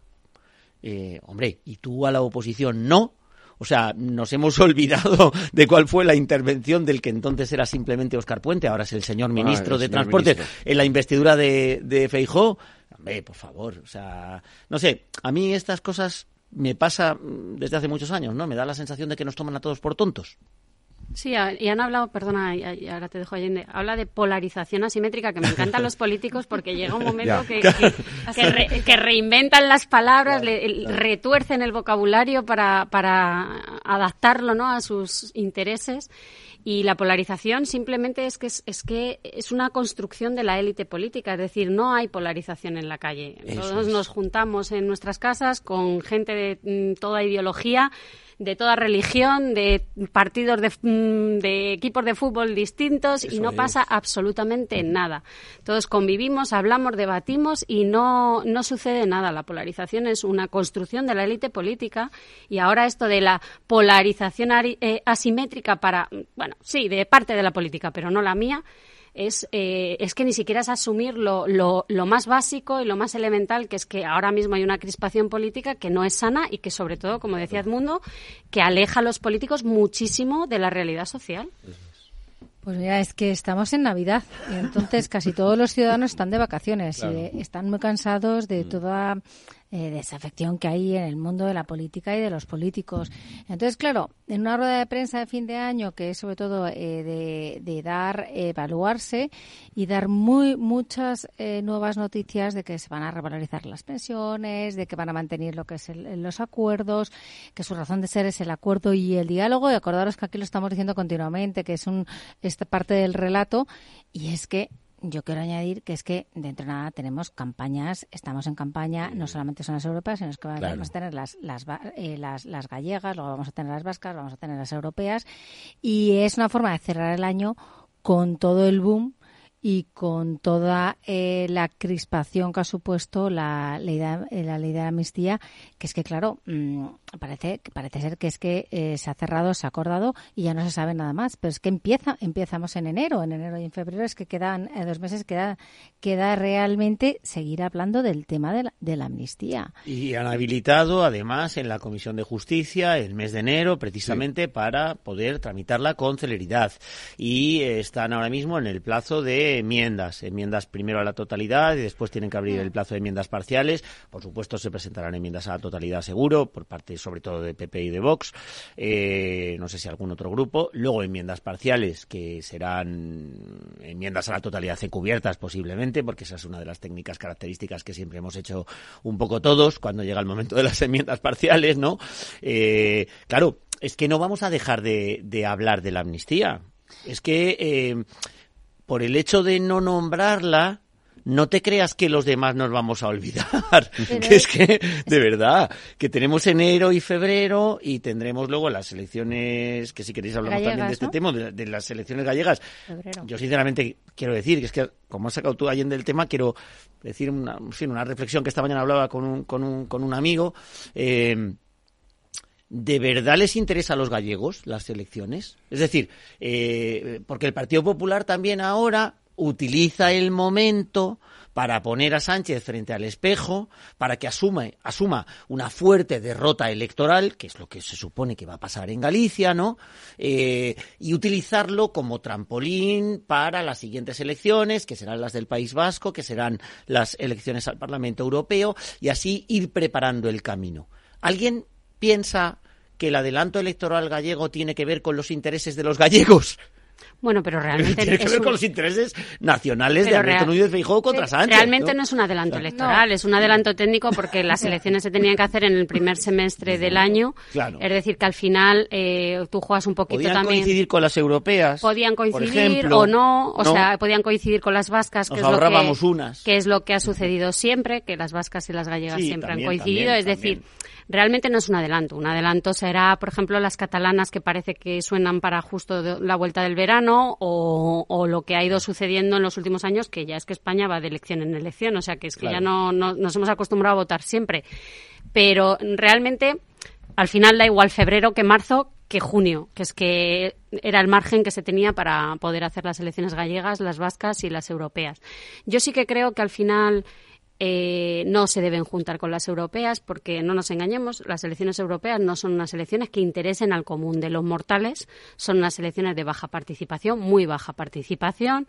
Eh, nos vamos otra vez a un periodo casi veraniego y, y, yo sí que creo que las elecciones autonómicas ahora mismo son de las elecciones que más interesan a la población en general y, y, por lo tanto, bueno, pues que los presidentes autonómicos y los partidos se tomen en serio eh, sus elecciones, haya debates específicos de sus territorios, se pueda hablar de lo que les importa a los gallegos en ese contexto y no solo de la ley de amnistía o del Parlamento Europeo, pues yo sí que creo que, que puede interesarle a los gallegos. Es decir, además en territorios que son históricos, como son el País Vasco o como puede ser Galicia.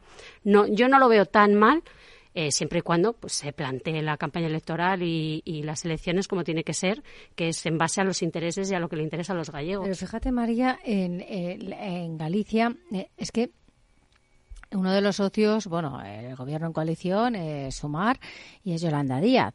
Pero claro, es que Yolanda Díaz en las anteriores elecciones, la verdad es que no, con respecto a con el situación en el que se encuentra, le ha ido muy mal, le ha ido muy mal con mm. Podemos. Entonces ahora vamos a tener unas elecciones en Galicia donde realmente también incluso a Podemos le ha ido bastante mal, le ha ido muy mal a Yolanda Díaz. ¿Qué va a tener Yolanda Díaz? Que competir no solamente con Podemos y no, no No, ya no, va a competir con Podemos. No, no, no. Se no, no pero espera, espera, espera. Sí, sí. Todavía no se sabe. No, no, no se sabe. Lo han dicho hace un ratín. Pero, Hay como un preacuerdo, pero... Sí, pero parece que sí, ¿eh? Parece que sí que... Vale, pero al... voy a, a, a Sánchez y al Partido Socialista. Eh, aquí eh, su socio de gobierno, que es Yolanda Díaz, en las europeas y en Galicia realmente es un contrincante ahora. Es un líder que, vemos que es el, eh, la imagen de Sumar y que realmente le interesaba al gobierno, pues ahora no, ahora al gobierno lo que le interesa también es captar voto de, eh, de, Sumar. Y entonces va a ser va a ser que no va, va, o no va a permitir ni una. Ese acuerdo de ese liderazgo y ese consentimiento que tenía en este año, vamos a ver cómo, cómo va a ser todo lo, lo contrario. Va a hacer la política que ha hecho siempre el Partido Popular apelando al voto útil, ahora la va a utilizar el Partido Socialista y en Galicia además de una forma seguramente de una manera muy especial porque compite con el bloque. Partido Socialista, no no compite con, con, Sumar y Podemos. Y decir, vótame a mí para que no gobierne la derecha. y, en las, y en las europeas, vamos a ver a Montero, que claro, es que vamos a ver, vamos a ver claro, bueno, las Podemos, van a ser un espectáculo, el efectivamente. de Montero con el espacio de Sumar, con el espacio del PSOE, dirás, no importa, pero va a ser muy, muy, pero muy Y luego lo que decías, María, que, que es estoy de acuerdo contigo, pero matizo eh, las elecciones europeas. Efectivamente, las elecciones europeas han sido siempre, tradicionalmente, unas elecciones que han importado poco, donde la gente ha votado un poco por el espectáculo. No olvidemos pues que José María Ruiz Mateos, por ejemplo, resultó elegido, eh, donde grupos pequeños resultan atractivos y pueden resultar con un escañito o lo que sea. No, bien, vale. Eh, precisamente si las unes a otras elecciones, que ahí un poco discrepo contigo, las dotas de algo más de seriedad y si miras los resultados de las elecciones, cuando las elecciones europeas han sido junto con otras, ha tenido menos abstención en, el voto. Cuando van solas es cuando hay más abstención. Sí, pero yo eh, entiendo perfectamente que a un presidente autonómico gallego o vasco diga, mira, es que me interesa tener mi, mi, debate. Terruño. Bueno, a nivel autonómico. Bueno, es que son autonómicas. pero únelo a otro tema. Y, además, eh, territorios históricos con una. con, su, con, su propio espíritu. Y, y, con partidos muy regionalistas, muy. Eh, bueno, en el País Vasco nacionalistas, bueno, y en Galicia. Entonces el, yo sí que creo y que entiendo perfectamente que quieran separarlo y que quieran tener su espacio de debate y su espacio de vamos a hablar de lo que ahora mismo nos interesa para que Madrid no se lo lleve todo. Y, ah. espera un segundo, porque nos ha costado porque hemos tenido algún problema técnico, pero por fin tengo a María José de ah. Vega al otro lado de la telefónica. Buenas noches, Mariajo. Mariajo. Ah, pues no. Pues, no, pues sigue con los problemas técnicos. Seguimos teniendo los problemas técnicos. Vale, elecciones europeas, porfa, que esto tengo que decirlo. Dilo. Estamos todo el rato diciendo contra la amnistía Europa, contra la amnistía Reinders, y no sabemos si va a ser Reinders o va a ser otro. O sea, yo de verdad que, que, que, que, aprovecho cada, cada, cada oportunidad que tengo de sentarme delante de un micrófono para decirle a la gente que las elecciones europeas esta vez son muy importantes. Sí que esta vez son muy importantes. Parece que, bueno, que en toda Europa en general va a ganar en la configuración de la Comisión Europea eh, mayoritariamente el Partido Popular Europeo, pero que la amnistía va que la amnistía, el único frente que tenemos ahora mismo de resistencia va a ser Europa. Sí, pero también eh, los primeros que son los, los responsables de atraer a a la gente a la urna son los políticos. Es decir, los primeros que no se toman en serio las elecciones europeas son los partidos políticos, que presentan, primero, candidaturas un poquito de perfil bajo. el, bajo. el cementerio de elefantes, que se van a ganar una pasta a Bruselas, tiene razón. Exactamente. Luego, los partidos pequeños, lo entiendo, lo usan como trampolín porque es más fácil poder entrar por los avales, efectivamente. Exactamente. Entonces, y luego, porque además es proporcional y por lo tanto es más fácil conseguir el, euro, el eurodiputado. única, Eso es. Entonces, en sí mismo, cómo afrontamos, cómo afrontan los partidos políticos las elecciones europeas ya no atrae al electorado. Es verdad. Entonces, esto es algo que creo que los propios políticos son los primeros que si quieren que la gente vaya a votar, se lo tienen que tomar en serio. Claro y tienen que defenderlo. sobre María José de Vega, buenas noches. Hola. Hola, ¿qué tal? Ay, por Dios, ya por fin nos ha costado. Sí, nos ha costado un poco. Y encima con esta voz. ya lo advertí, ¿eh? La voz esta de tequilera que traigo ya lo advertí. Bueno, eh, eh, estamos haciendo un poco de balance. Más que de balance, estamos anticipándonos a lo que viene en el primer semestre del año que viene con las elecciones que, gallegas y europeas, ¿no? Eh... Como estaba... en el mundo y efectivamente las elecciones europeas nos vamos a jugar mucho porque Europa es para los que estamos viendo que algunas de las decisiones que está tomando este gobierno y hoy también recogiendo lo que decía María y lo que decía el mundo no sé en qué país vive Sánchez porque al margen de que las cosas van bien o van mal y lo que he recogido hoy lejos las cosas que más preocupan a la gente tenemos en Europa un, un pilar o no sé cómo llamarlo casi como nuestra última esperanza para que las cosas que los nacionalistas o para que algunas de las derivas que están tomando nuestros políticos no lleguen a convertirse en realidades. Entonces no podemos dejarnos llevar en este caso las elecciones ni por los intereses personales ni tampoco por las filias y las fobias. Yo creo que si siempre tenemos que ser racionales votando, en estas elecciones muchísimo más. Mm. Sí, lo que pasa que yo en esto discrepo con todo, con, el sentir mayoritario y es el afán que tienen ahora los políticos de un lado y de otro a, mm, buscar las soluciones fuera de fuera de nuestro territorio, es decir, oiga, que somos una democracia consolidada, que tenemos un parlamento, que, que tenemos parlamentos autonómicos, que que tenemos que solucionar los problemas aquí en casa. Que no podemos mirar hacia afuera y decir, ah, que lo que lo solucione el comisario. Ojo, es que eso... No, no, al, revés, María. Es que yo creo que hemos perdido tanto la confianza en nuestros políticos que ya, ya, ya, ya, pero, recurso. Claro, pero que eso es lo que me lo que me entristece un poco, no el, el que pensemos que, que, tenemos que acudir a Europa, que evidentemente es como lógico, sino el decir, ¿qué nos ha pasado para tener que acudir a Europa como último recurso? A esto que dices, porque este, es verdad que este es un asunto de las semana pasada, ¿vale? Que ya lo comentamos. Pero, claro, a mí, yo cuando el viernes se reúnen Sánchez y Feijó, eh, eh, y Feijó de pronto dice, no, eh, vamos a hacer una reunión con un mediador Digo, ¿perdona? Un momento, espera un segundo. claro. decir, claro, ellos dicen, no, claro, la Comisión Europea no es lo mismo, es una institución española. Bueno, no, no es, quiero decir, sí, no. decir, sí, que forma parte España también de, esa comisión. Vale, es verdad que no es lo mismo que los salvadoreños, estoy de acuerdo. Sí, eso es verdad. Pero, puñetas, no deja de Ginebra. ser... Claro, y no sé, vale, pero no deja de ser, no deja de ser alguien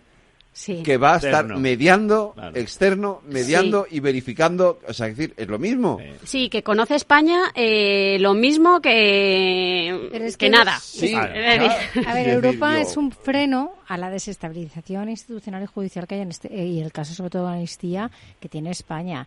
Yo creo que los ciudadanos eh, los españoles, pero también Europa. ¿eh? Yo creo que por primera vez Europa, la Comisión Europea, ha dicho no vamos nosotros a intervenir en temas internos, pero también se siente obligada y está muy pendiente en poder hacer recomendaciones de lo que está pasando en España, porque puede extenderse en la Unión Europea. Y en España, de cara a todas las cartas que han llegado manifestando el malestar y la situación que está que, eh, de, la Ministeria y lo que estaba pasando en España, no le queda más remedio que al comisionado Reinders que eh, tomar decisiones o hacer recomendaciones. Y mm. para España es una luz o un freno a que luego mm, vaya a pasar lo que va a pasar y lo que sabemos que va a pasar. O sea, que se, mm, que se ha aprobado la, la, la amnistía, pero es un freno también de cara a nivel internacional. Claro.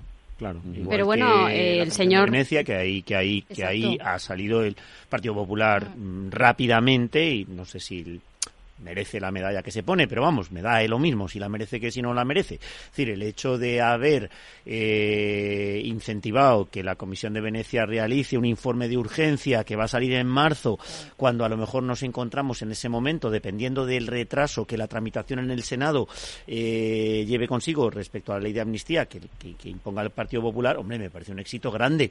Eh, Comisión de Venecia no es una Unión Europea, es Consejo de Europa, pero pero pero sí, lo que decía María, la tristeza que te queda, que al final estás mm, eh, pensando en la Unión Europea, en el eh, mediador para, para, para cubrir los puestos del Consejo y renovar el Consejo General del Poder Judicial y en la Comisión de Venecia para, para esto, ¿no? Y bueno, y el Grupo Greco, por cierto, Grupo de Estados contra la Corrupción, que nos ha vuelto a tirar de las orejas a España diciendo que no implementamos las medidas de lucha contra la corrupción. Claro, y al final dices, bueno, pues menos mal que me queda Europa, porque si me fío de la gente que tengo aquí dentro... Ya, pero me queda Europa, pero yo el otro día tengo que ver cómo el señor Puigdemont, que es un prófugo de la justicia española, está sentado en el Parlamento Europeo. Ah, bueno. una parte importante por culpa del propio gobierno de España que no ha acelerado. Pero lo que te quiero decir es que ahí está. Ya y está acelerado porque no, porque no le interesa acelerarlo y porque a Puigdemont no, no le interesa tampoco acelerarlo. Porque venir aquí acelerando los, los tiempos se supone realmente que sea es un En España la votación sobre la inmunidad en el Congreso de los Diputados dura como mucho 60 días porque en el caso de que no se pronuncie el Congreso eh, se entiende que se ha producido la desestimación por silencio y en Europa llevamos cuatro años ah. y pico en donde no hay un pronunciamiento sobre la inmunidad de Puigdemont que sea claro, porque es que sí, que no, bueno, me lo vuelve usted a preguntar una vez que le detengan. Y, por, eso, pero bueno, por eso que mi confianza tampoco es que sea muy alta, yo confío en los jueces, son los únicos que merecen mi respeto eh, desde el punto de vista de que sé eh, que van a actuar con independencia, con profesionalidad, con, eh, con, la ley en la mano y no con otro tipo de intereses mm, cortoplacistas, personales, etcétera, que es con lo que está actuando la política con mucha tristeza desde hace los últimos años. Y, por lo tanto yo es que no miro a Europa, no miro ni siquiera ya al Parlamento español, lo que miro es a qué van a hacer los jueces y cuál va a ser el movimiento para poder parar esto, porque estoy segura de que al final quienes lo van a parar son los jueces, como pararon en 2017 lo que pasó en Cataluña. Efectivamente, María. Que, tú, que tú, María, lo que piensas es que por siete votos eh, estamos teniendo que eliminar cualquier otro filtro y dejarlo solo en el Poder Judicial es que, es, que no esperanza. por una pues que es, es, o sea, es una desgracia porque la inmoralidad que, que ahora mismo eh, se, ha, se, ha introducido en las instituciones españolas eh, pues pues es la que es. Entonces bueno pues para eso están los poderes del Estado que que cuando no funciona uno pues funciona el otro Es que además lo que nos queda ya es decir aquello de Mario Vargallosa, ¿no? A ver si votamos bien la próxima vez. claro, es que... A ver, no, si votarse, votarse se, votó bien, votarse se votó bien, lo que pasa que luego eh, los políticos también tienen que decir, oye, ¿qué es lo que han qué es lo que han dicho los españoles en las urnas? No, ¿qué es lo único que me interesa a mí para mantenerme cuatro añitos más? Hombre, a ver María, si tú escuchas al presidente del gobierno, hemos los españoles hemos manifestado clarísimamente y tú eh, que te dedicas a lo que te dedicas eh, hemos manifestado clarísimamente que nosotros queríamos un gobierno progresista. Y resulta que cuando vuelves a preguntar y vuelves a hacer otra ronda, dicen, va, un gobierno progresista puede ser una primera opción para muchos españoles, para otros era un cambio de gobierno, pero creo que para muy poquitos, y aquí tú eres la que tienes la, la guardiana de los datos, este gobierno era la mejor alternativa. ¿eh? A ver, los españoles votaron mayoritariamente PP-PSOE. Otra cosa es que luego los acuerdos se quieran hacer malabares de otro tipo, pero desde luego nadie votó que Puigdemont fuera quien tuviera la llave de gobierno en España. Eso, está clarísimo, según solo hay que mirar los datos. Por eso te digo que es que esto del gobierno Frankenstein, que era algo que no nos o que en principio era algo que intentábamos evitar y ahora ya íbamos, vamos con el gobierno patchwork. O sea, sí, es como un patchwork. claro, claro, el patchwork. Pero, sí, pero es que yo creo que si hubiese, si hubiese elecciones estaríamos en la misma tesitura y volvería a haber estos mismos acuerdos y volverían a habilitar. Hombre, ahora mismo hay dos cosas. Eh, María, tú que eres la que, la que te, eh, trabajas con datos, pero dicen que cuando hay elecciones, por regla general, eh, hemos tenido los resultados que hemos tenido, pero que luego el hecho de que luego se hagan cuenta, eh, encuestas después, un mes o dos meses después, y estas encuestas que están saliendo ahora, que casi un 80% están contra por la amnistía, que no, votarían quienes han votado, que son cerca, creo que cerca de dos millones de, de, votantes, sinceramente esto luego en el tiempo no, no corresponde. Y si hubiera elecciones, probablemente esos datos tantos no habría pero bueno, podría dar lugar a que hubiese movimientos tan importantes como como lo que se esperaba antes de las elecciones. Bueno, lo bueno es que como en España hay elecciones cada tres meses, pues siempre hay unas urnas que nos van a abrir los ojos. Entonces veremos lo que pasa. En, claro. vamos a ver lo que pasa en, en, febrero, en marzo y en junio. Ahí vamos a poder ver un poco cómo está el ambiente. Bueno, pero yo creo... Pero aquí tenemos que pensar en que tenemos que votar en clave de, de cada una de las elecciones.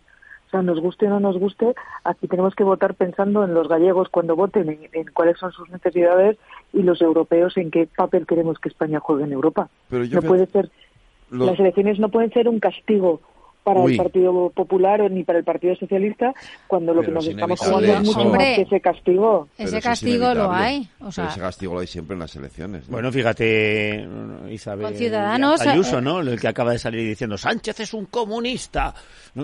Pero bueno, eso... Os iba a preguntar ahora Absolutamente ridículo, ¿no? Lo que acaba de decir la presidenta de la Comunidad de Madrid, pero, siempre en clave nacional. Claro. Pero, es mundo, ese es, ese es el voto más inteligente que podemos dar.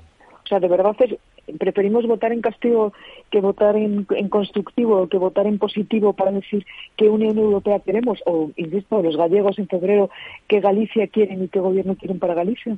Bueno, pero ahí yo estoy un poco con María y es el mal, malísimo, pernicioso ejemplo que dan los eh, propios políticos. Claro. claro eh, Eh, y yo, fíjate que en esto tiendo a normalmente a sostener la posición contraria. Es decir, yo cuando alguien me, me dice esto de los políticos, como sois, tal, o no sé cuántos, eh, siempre digo lo mismo. Oye, el poder es tuyo. ¿A mí qué me cuentas? O sea, no le eches la, Pues la bronca a los políticos, que podíamos hablar, por ejemplo, de, hemos comentado en esta tertulia muchas veces, del artículo que acaba de escribir eh, Cercas, de nuevo Cercas, otra vez, ya lleva tres eh, artículos diciendo, es que estos políticos son un desastre. Bueno, querido amigo, eh, decías que no iba a haber amnistía, decías que habías votado a Pedro Sánchez, Ya. ¿a, a quién le echas tú la responsabilidad? ¿No será que la responsabilidad es tuya? Sí, ¿No pero es que- verdad, Pero es yo verdad. siempre a echarle, a ver, echarle la culpa es al verdad, votante. es verdad que el No 23J se Pero- votó una cosa que no es la que el escenario político está realmente eh, escenificando. Es decir, el Claro. 23J, la gente fue a votar y, y- y votó contundentemente lo que quería. Pero, y lo claro. que quería no es lo que hoy tenemos. Y los Pero por políticos el tema- ahora no lo hacen que hoy pedagogía. tenemos- Claro, la prueba, la pedagogía, prueba está que ningún, ningún político se presentó a las elecciones con ese programa electoral. Claro. no había, ver, no si había amnistía. con ese programa no Claro. Pues había amnistía, no había, estaba hablando No había de- referéndum. de, eh, ¿Cómo le pedimos entonces al de votante que vote como está Pamplona, nadie- nadie- de- todo Nadie- eso se negoció ningún votante socialista, ningún votante socialista pensaba que su gran amigo iba a ser Puigdemont. Esto es la realidad. Eso es cierto. Ninguno. Entonces, tocó eh, la lotería, pues de claro, entonces si tú le hubieses dicho a los votantes socialistas que no tenían que votar en clave de que Abascal no sea vicepresidente del gobierno, sino en clave de que la llave Que- de España la tenga Puigdemont, no, que a lo el mejor vice- que el resultado hubiese sido gobierno sea Puigdemont, que es la Claro. realidad, También- claro. sí, pero sido otra cosa. Eso sí que es cierto, eh, María, pero también sí que es cierto que campaña. Hay que tener en cuenta también la campaña que, que se hizo. Sí, sí, en sí. 23J, por Sí, ejemplo, sí, estamos sí, hablando todo. de Abascal y una, yo creo que parte de un- una gran parte del responsable ha sido eh, eh, eh, en Cataluña eh, y la campaña que hizo el señor Abascal y Vox. Y luego, y luego que hay que tener en, que hay que tener en cuenta que, que Cataluña vota, que el País Vasco vota Mm. y que los partidos de la derecha española se han olvidado de que Cataluña existe, de que el País Vasco existe y de que si, si quieren mm, que Cataluña y el País Vasco no tengan estos discursos que tienen, pues hay que trabajarse la tierra. Tiene que hacer algo. Claro. Claro, claro, claro, claro.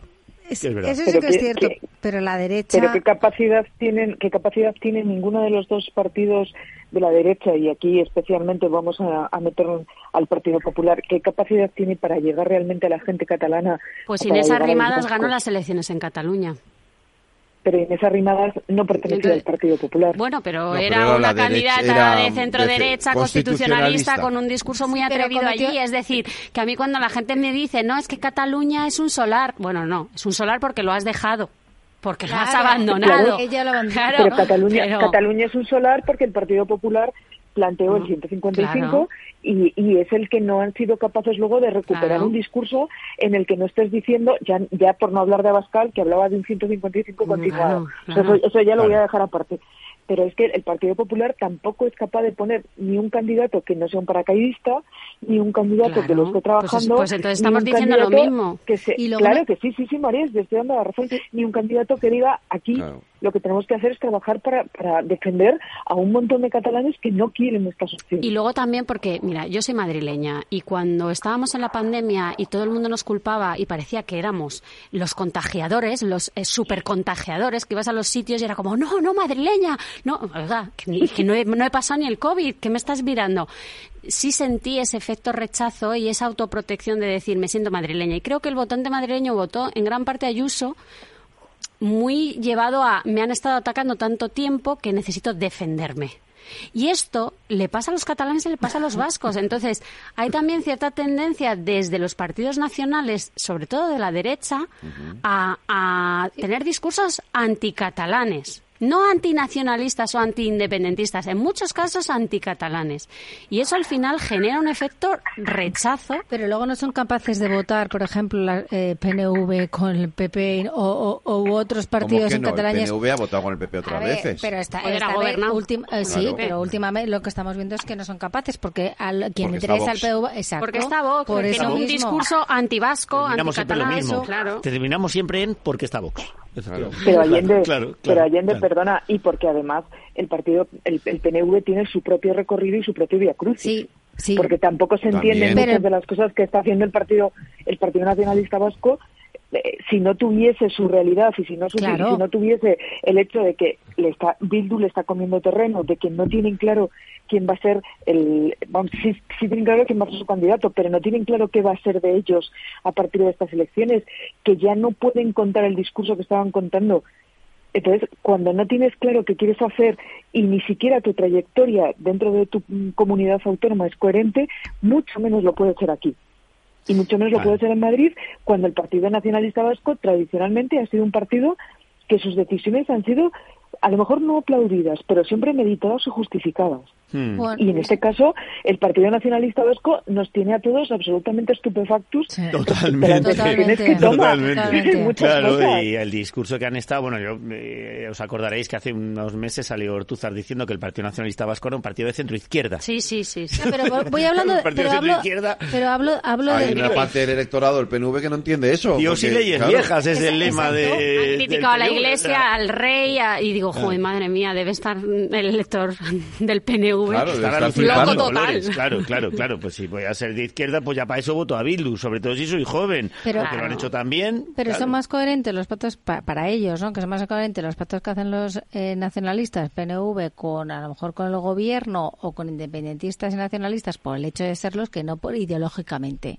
Y voy a eso, que es que realmente en cualquier otro país estamos, lo que está pasando en España realmente es que te da, realmente es para llevarte las, las manos a la, bueno, no las manos a la cabeza, pero realmente es muy incoherente. Es simplemente porque me interesa, porque llego a acuerdos y porque quiero estar en el poder. Bueno, en el fondo yo lo que, lo que creo que pasa es que los partidos políticos están en una profunda crisis desde hace tiempo y eso ha provocado, primero, liderazgos cada vez más débiles, cada vez más pequeños eh, y por lo tanto pues equilibrios eh, de poder mm, pues eso muy inmorales yo también creo éticamente eso, partidos políticos también lo creo profundamente pero lo hemos visto con Ciudadanos con Albert Rivera lo hemos visto con Podemos de las estructuras de los partidos que al final se van desmoronando y, y, efectivamente al final tienen líderes muy inservibles líderes muy muy caducos que hacen que toda la estructura se vaya desmoronando. Sí eh, de hecho muchas de las decisiones de Pedro Sánchez vienen de la debilidad, es decir, él, él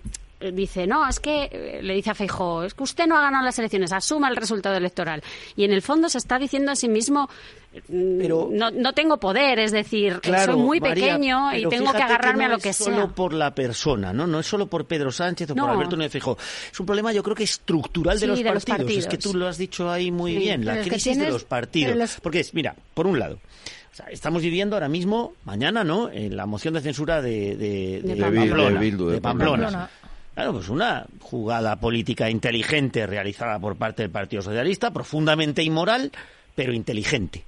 Vamos a compararla con la otra postura, con la, con la que ha hecho el Partido Popular, que es que llega a los acuerdos en las comunidades autónomas con Vox en medio de la campaña electoral de las generales. ¿Por qué? Porque Mazón en la comunidad valenciana sale corriendo y dice voy a cerrar mi pacto con Vox.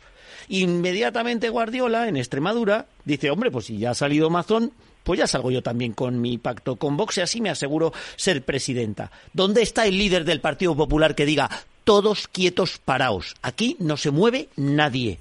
Yo creo no hay.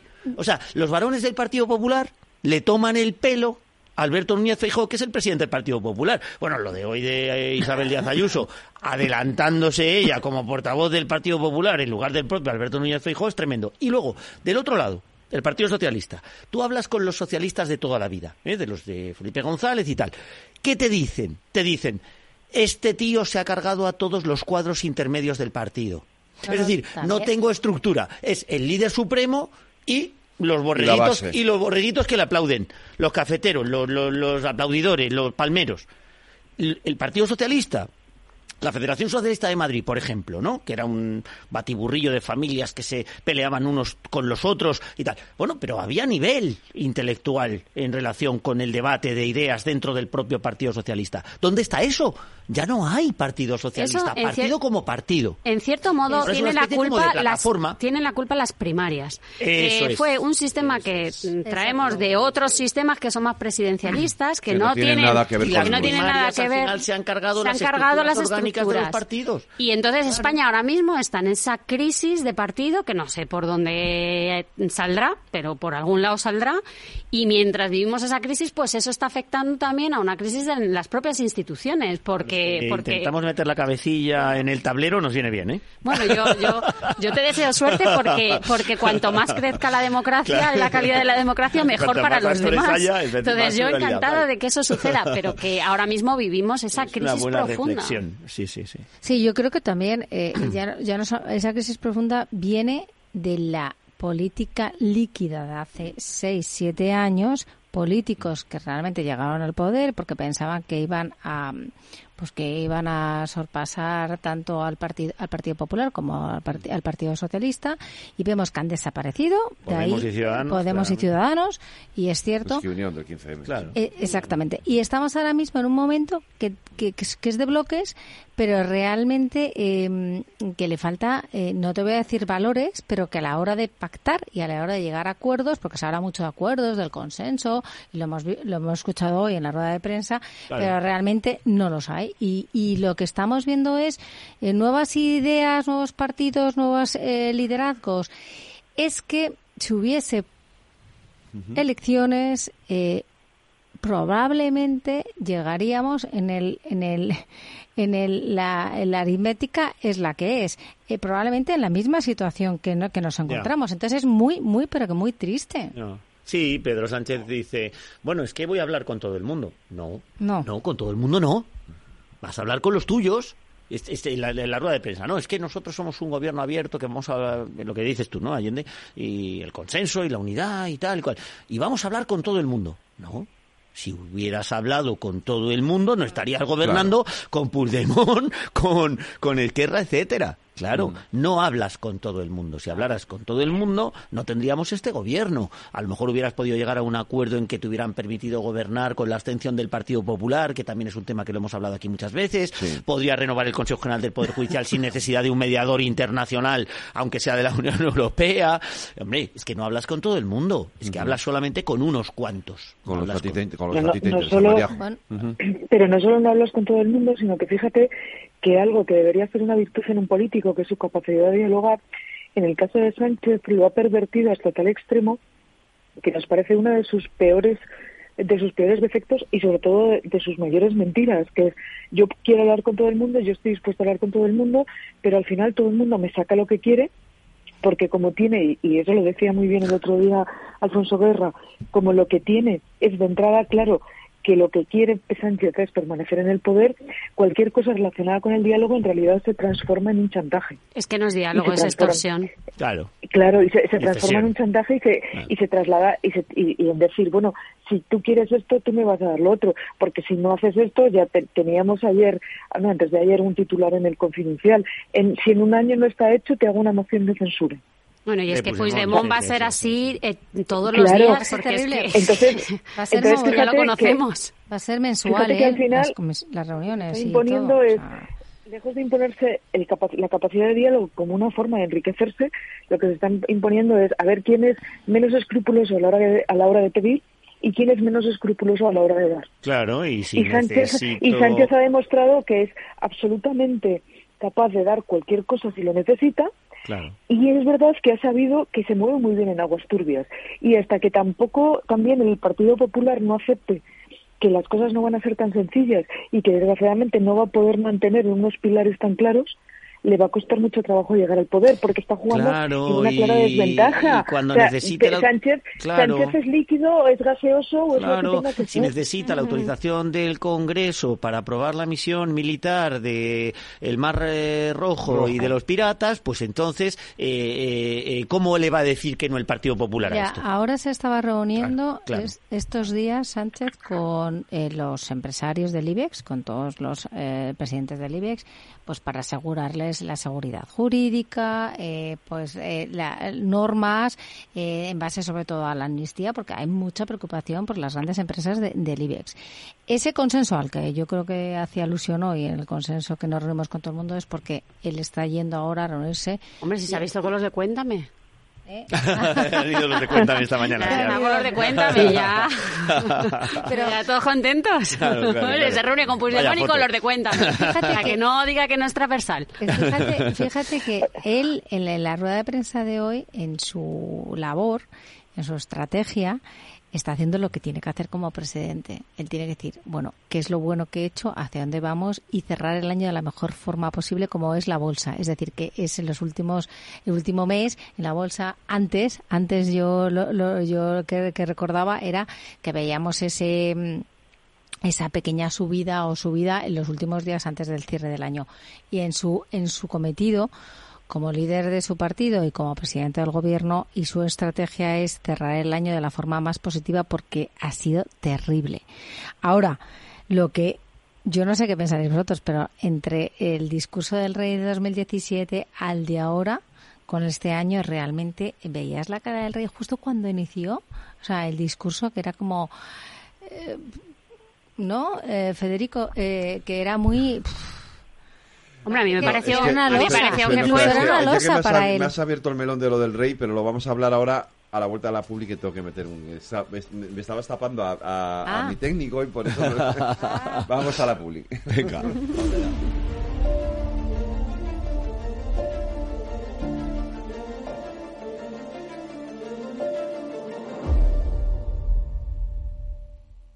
Para personas inquietas, Capital Radio. Tío, ya estoy en el tren. A ver si tengo suerte y llego tarde, ya sabes. 30 minutillos y me ahorro el billete. No creo que en media hora me pierda mucho allá en el pueblo. Como mucho al Paco contando por enésima vez cómo conoció a la Juani. Con el compromiso Renfe de puntualidad, si tu tren AVE se retrasa más de 15 minutos, te devolvemos el 50% y el 100% si se retrasa más de 30. Normal que alguno prefiera llegar tarde. Nadie te da más. No todos los trenes son como Renfe. Renfe, tu tren. Este es un mensaje para todos los oyentes de radio y es solo para decir gracias. Gracias por dedicarnos tres horas cada día. Gracias por escucharnos en casa, en el coche, en el trabajo, en un móvil o donde sea, en directo o en podcast. Gracias por tu fidelidad, porque gracias a ti, la radio sigue siendo un gran medio, el más creíble, en el que más confías y el que mejor te informa y entretiene. El medio del día a día, de la actualidad al instante y que te acompaña siempre estés donde estés. Radio Value, la Asociación de Radios Comerciales, te da gracias a ti. La actualidad a debate en la tertulia de El Balance.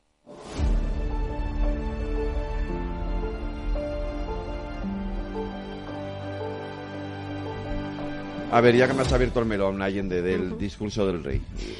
Pues mira, yo creo que han sido 12, 12 minutos ¿no? de, de discurso. Eh, yo le vi en la entrada, bueno, aparte de la que, que, eh, bueno que, que la Casa Real organiza muy bien es la parte de imagen, ¿no? Que aparecía una foto de su hija y había unas figuritas del portal de Belén y el, y el árbol. El inicio de él parecía que le, que le pesara. O sea, el inicio que, que habla de su discurso eh, por la situación que hemos vivido con el tema de la amnistía, que es verdad que es más bien político y ahí, como hemos comentado fuera de micrófono, él no puede no puede entrar, ¿no? Pero la importancia y la relevancia a la Constitución, a la libertad, a la justicia, a la igualdad, el pluralismo político que lo in- incidía y al consenso y al discurso y sobre todo a, a lo que hemos vivido con, con la separación de poderes y el ataque a los jueces, que él no ha entrado, pero lo ha dejado, no como tal el ataque, ¿no? Pero yo creo que que, eh, que eh, ha sido muy contundente en el que fuera de la Constitución no hay espacio, no hay paz y donde lo que rige es la Constitución. Entonces, todo aquello que se está negociando y que se ha negociado eh, recientemente está fuera de la Constitución, más claro agua. Otra cosa es que los españoles estén un poco cansados o algunos eh, en algunas casas, eh, sea después del discurso del rey, eh, la nota para poder tener un tema de política que luego trae muchos problemas en, en las casas, los que están a favor, los que están en contra. Ya. Yo creo que a nivel institucional, eh, pues eh, yo creo que el rey ha sido muy claro, ha, ha utilizado, ha tocado en primera parte eh, los temas sociales, que luego cerró con temas sociales, no, no yendo al, al- a, cada, a cada caso, pero realmente gran parte del discurso ha sido el, la Constitución, la unidad, el consenso, el diálogo y dejándolo muy claro, ¿no? Una España en la que mm, eh, los españoles eh, pues hizo sobre todo alusión a lo de la división, la división de aquellos años que, la Constitución y la democracia surge cuando que veníamos de una gran división. ha venido a decirnos que, ojo, que España ya pasaba por esa situación y que no es el mejor camino en el que si nos desviamos, ¿no? Yo. Mm, Gracias a Dios los políticos duran cada vez menos. Entonces. Bueno, hay algunos que les cuesta manual, manual de resistencia. Ya, pero bueno. Ha sido un discurso en el que no ha habido ninguna alusión por parte del presidente del gobierno, que se lo ha dejado a la, a, a, la, a la, secretaria, general. Eh, eh, y, y, yo creo que, fíjate, eh, que le ha faltado, mm, pues que para parte de los políticos en los que están a favor ha sido el Partido Popular, pero no están a, favor, por supuesto, eh, como, no van a ser ni, ni Podemos, ni Sumar, ni el Partido Socialista. Pero yo coincido con Sumar en una, en un, lo decía fuera de micrófono y lo repito, es decir, yo coincido, eh, creo que el rey, eh, o sea, hace muy bien decir lo que dice, pero le falta un componente social en su discurso que creo que es fundamental en, en, quien se supone que es el rey de todos los españoles. Y en un momento en el que hay muchos ciudadanos a los que, la, francamente, a los que la amnistía se la trae al pairo con perdón porque lo que le importa es llegar a final de mes creo que tienes que hacer también una referencia a eso. No, pero es que lo que pasa que es que mm, lo, mm, tratamos de politizar absolutamente todo en esta vida, ¿no? Y es lo que yo te decía, ¿por qué? Porque los políticos se han acostumbrado a la polarización, porque es una construcción en la que ellos se sienten bien, porque les da rédito, ¿vale? y en ello han metido a todo el mundo, es decir, han metido al Consejo General del Poder Judicial, han metido al Tribunal Constitucional, han metido a los jueces mm, rasos, ya dentro de poco los de Plaza de Castilla van a ser sospechosos fascistas también, eh, han metido y ya han metido también al rey. Entonces, yo es que no, no creo que el rey tenga que hacer un discurso político, es decir, el rey tiene que hacer un discurso institucional en la posición en la que está y encima de Navidad. Claro, eso es... Eh, eso es lo que yo espero del rey. Si el rey de repente me da una chapa política, pues entonces a lo mejor sí que pido una república y poder elegir quién me represente en esa posición. Bueno, y sobre todo, a ver, podía hacer otra cosa. Es decir, que yo, yo, siempre que pasa esto siempre me pregunto lo mismo, ¿no? Y es, lo que tú dices, María, tiene una posición institucional, no puede hacer otra cosa. el rey no puede, decir, no me gusta la amnistía. ¿Qué estás haciendo, Pedro Sánchez? Eso no puede decirlo, ¿no? O la eh, ley de vivienda hay que retocarla. Estamos escuchando mucho ese mensaje de las fuerzas más radicales de la derecha, ¿no?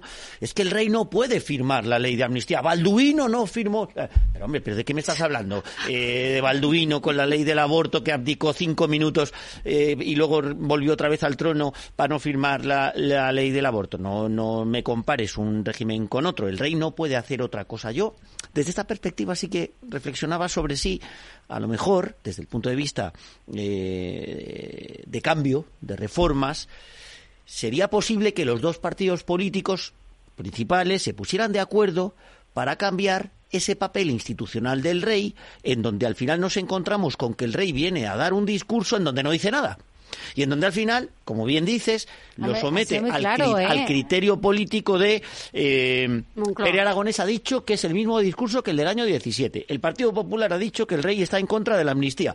El Partido Socialista ha dicho que el rey apoya la agenda social del gobierno. O sea que no has dicho nada, porque si, porque si todo el mundo está de acuerdo en que el rey ha dicho lo que tú quieres que ha dicho, es que no has dicho nada, ¿no?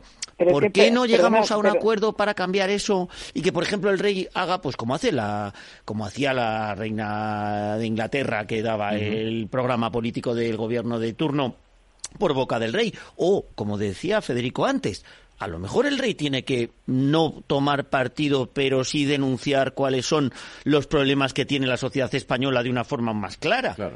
Bueno, yo es que creo que en el momento en el que el rey se meta en política se acabará el rey. No, pero de acuerdo con los dos partidos. Porque, no, de acuerdo con los dos partidos. Creo que su labor institucional es precisamente, o sea, creo que una de las grandes revoluciones ahora mismo que vivimos en la crisis de los partidos es que las instituciones estén en su lugar y respeten el lugar que les corresponde. O sea, para mí eso ya es revolucionario. Esto es como cuando, cuando ves a unos padres ejercer de padres y dices tú, la leche. ¿Sabes? Pues esto es lo mismo. Es decir... pero al final, ¿qué tiene que haber? ¿Un golpe de Estado para ver que el rey sale vestido de militar diciendo, eh, señores? Al revés, al revés. Que el ah, rey es, es, una monarquía parlamentaria. Es decir, es yo que luego, echo de menos, yo estoy más en el lado de Federico, echo de menos un papel del rey más activo, más activo en los pues mensajes. Pues tendríamos más problemas en los partidos políticos. El rey estuvo contundente este año con respecto a la amnistía. Yo no lo vi. A mí me pareció el mismo discurso que todos los años. Y es verdad que el Partido Popular coge y arrima las a su sardina y dice, el rey está en contra de la amnistía. Y el PSOE dice, no, está en favor de nuestra agenda social. Y, y Pérez Aragonés dice, eh, es el mismo discurso del rey que el año 2017, que tú, Allende, decías que no, que no tenía nada que ver, ¿no? Entonces, eh, ¿qué ha dicho el rey? Pues nada, porque si todo el mundo dice que ha dicho lo que yo he dicho, que no se pues peleen. Pues que no ha dicho nada.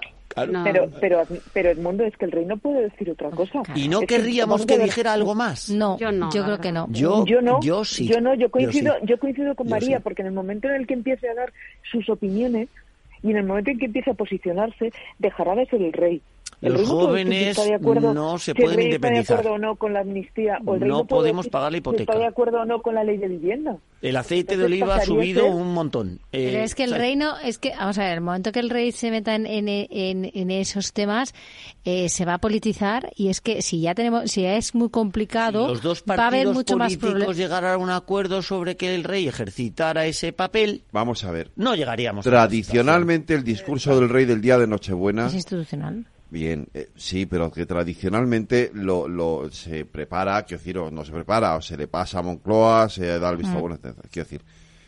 Yo creo que podría haber una, un, un, un consenso entre los dos partidos mayoritarios en un discurso que hiciera referencia a los eso problemas es. que tiene la gente. Ah, que los dos partidos que no, quiere decir, partidos no politizan bueno, el es que eso sería, de ley. Es que eso sería lo suyo. de nombrar a cuatro, ya, a cuatro ya, es que este es el miembros problema. del Consejo General del Poder No hay quien llegue a un acuerdo este entre problema. los dos partidos, claro, pero... Pero el, rey, de, el, el rey, dirá, el rey debe, dejadme tranquilo. El rey debería de poder salir y decir, eh, oiga, los ciudadanos tienen estos problemas y yo quiero estar con ellos y decirles... Más afección. Que, claro. Pero, pero debe...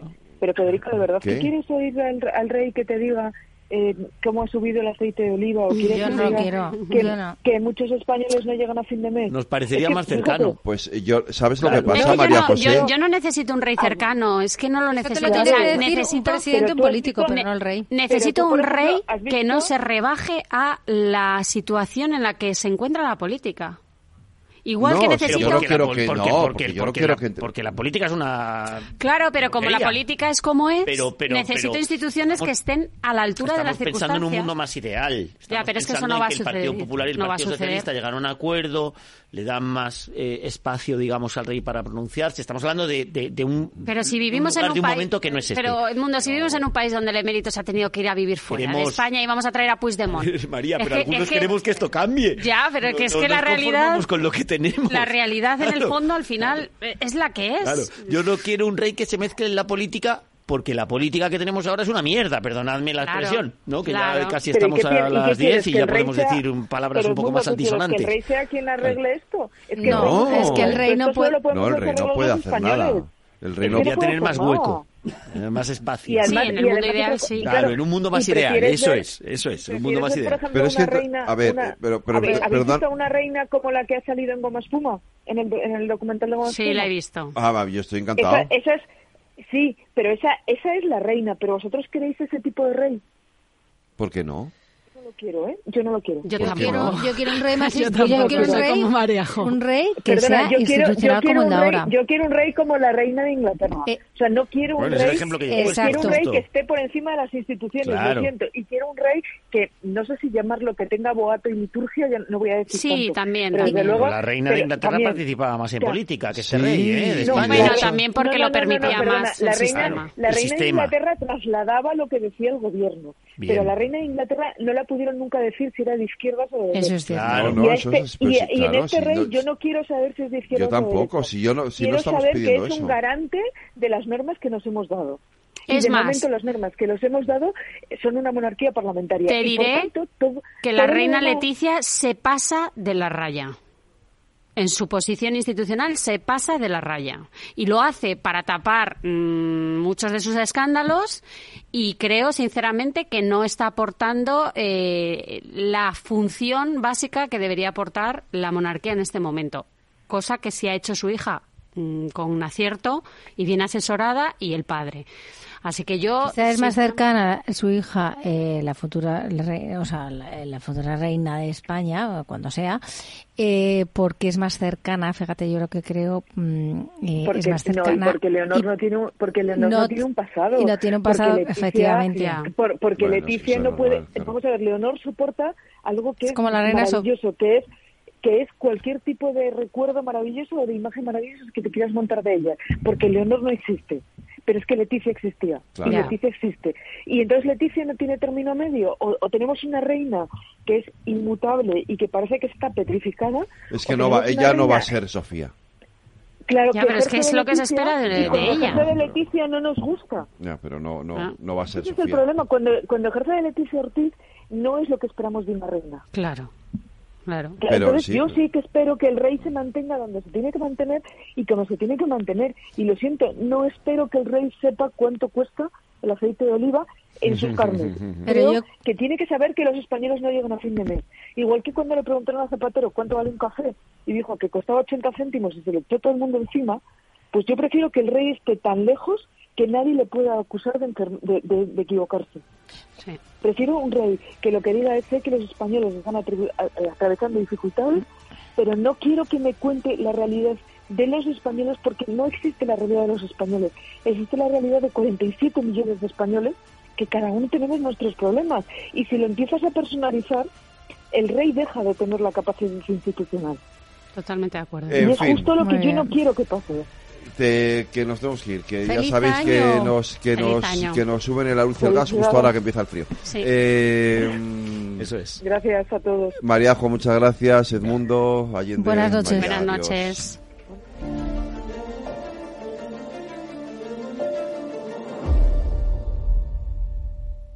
El balance con Federico Quevedo. ¿Qué es ir más allá?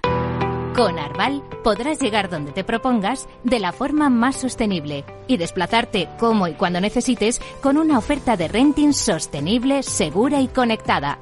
Y preocuparte solo de conducir porque nosotros nos ocupamos del resto. Arval, la transición energética arranca aquí. Más información en arval.es. Capital Radio la genuina radio económica.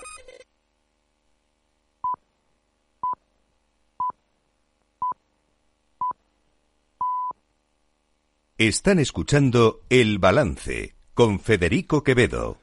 Suaves compras en Wall Street después de que ayer eh, cerrara con fuerte subida se permitieron al Nasdaq eh, renovar sus máximos históricos. Por su parte, el SP500 cerró al menos del 1% de su anterior récord marcado el 4 de enero de 2022 en 4.818 puntos.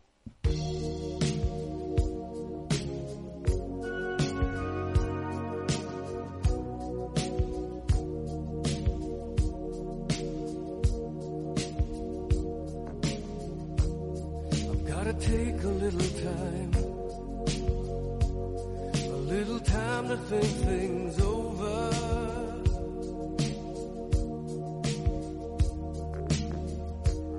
I better read between the lines. In case I need it when I'm older.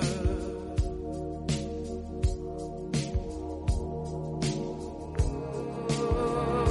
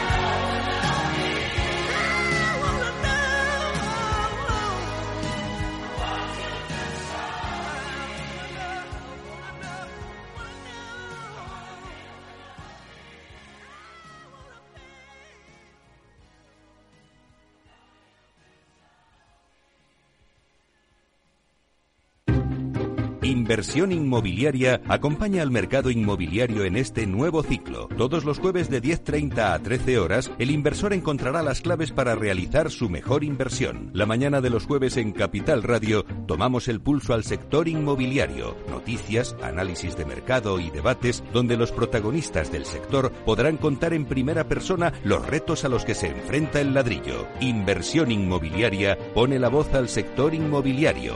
Aquí, en Capital Radio. Capital Radio. Siente los mercados.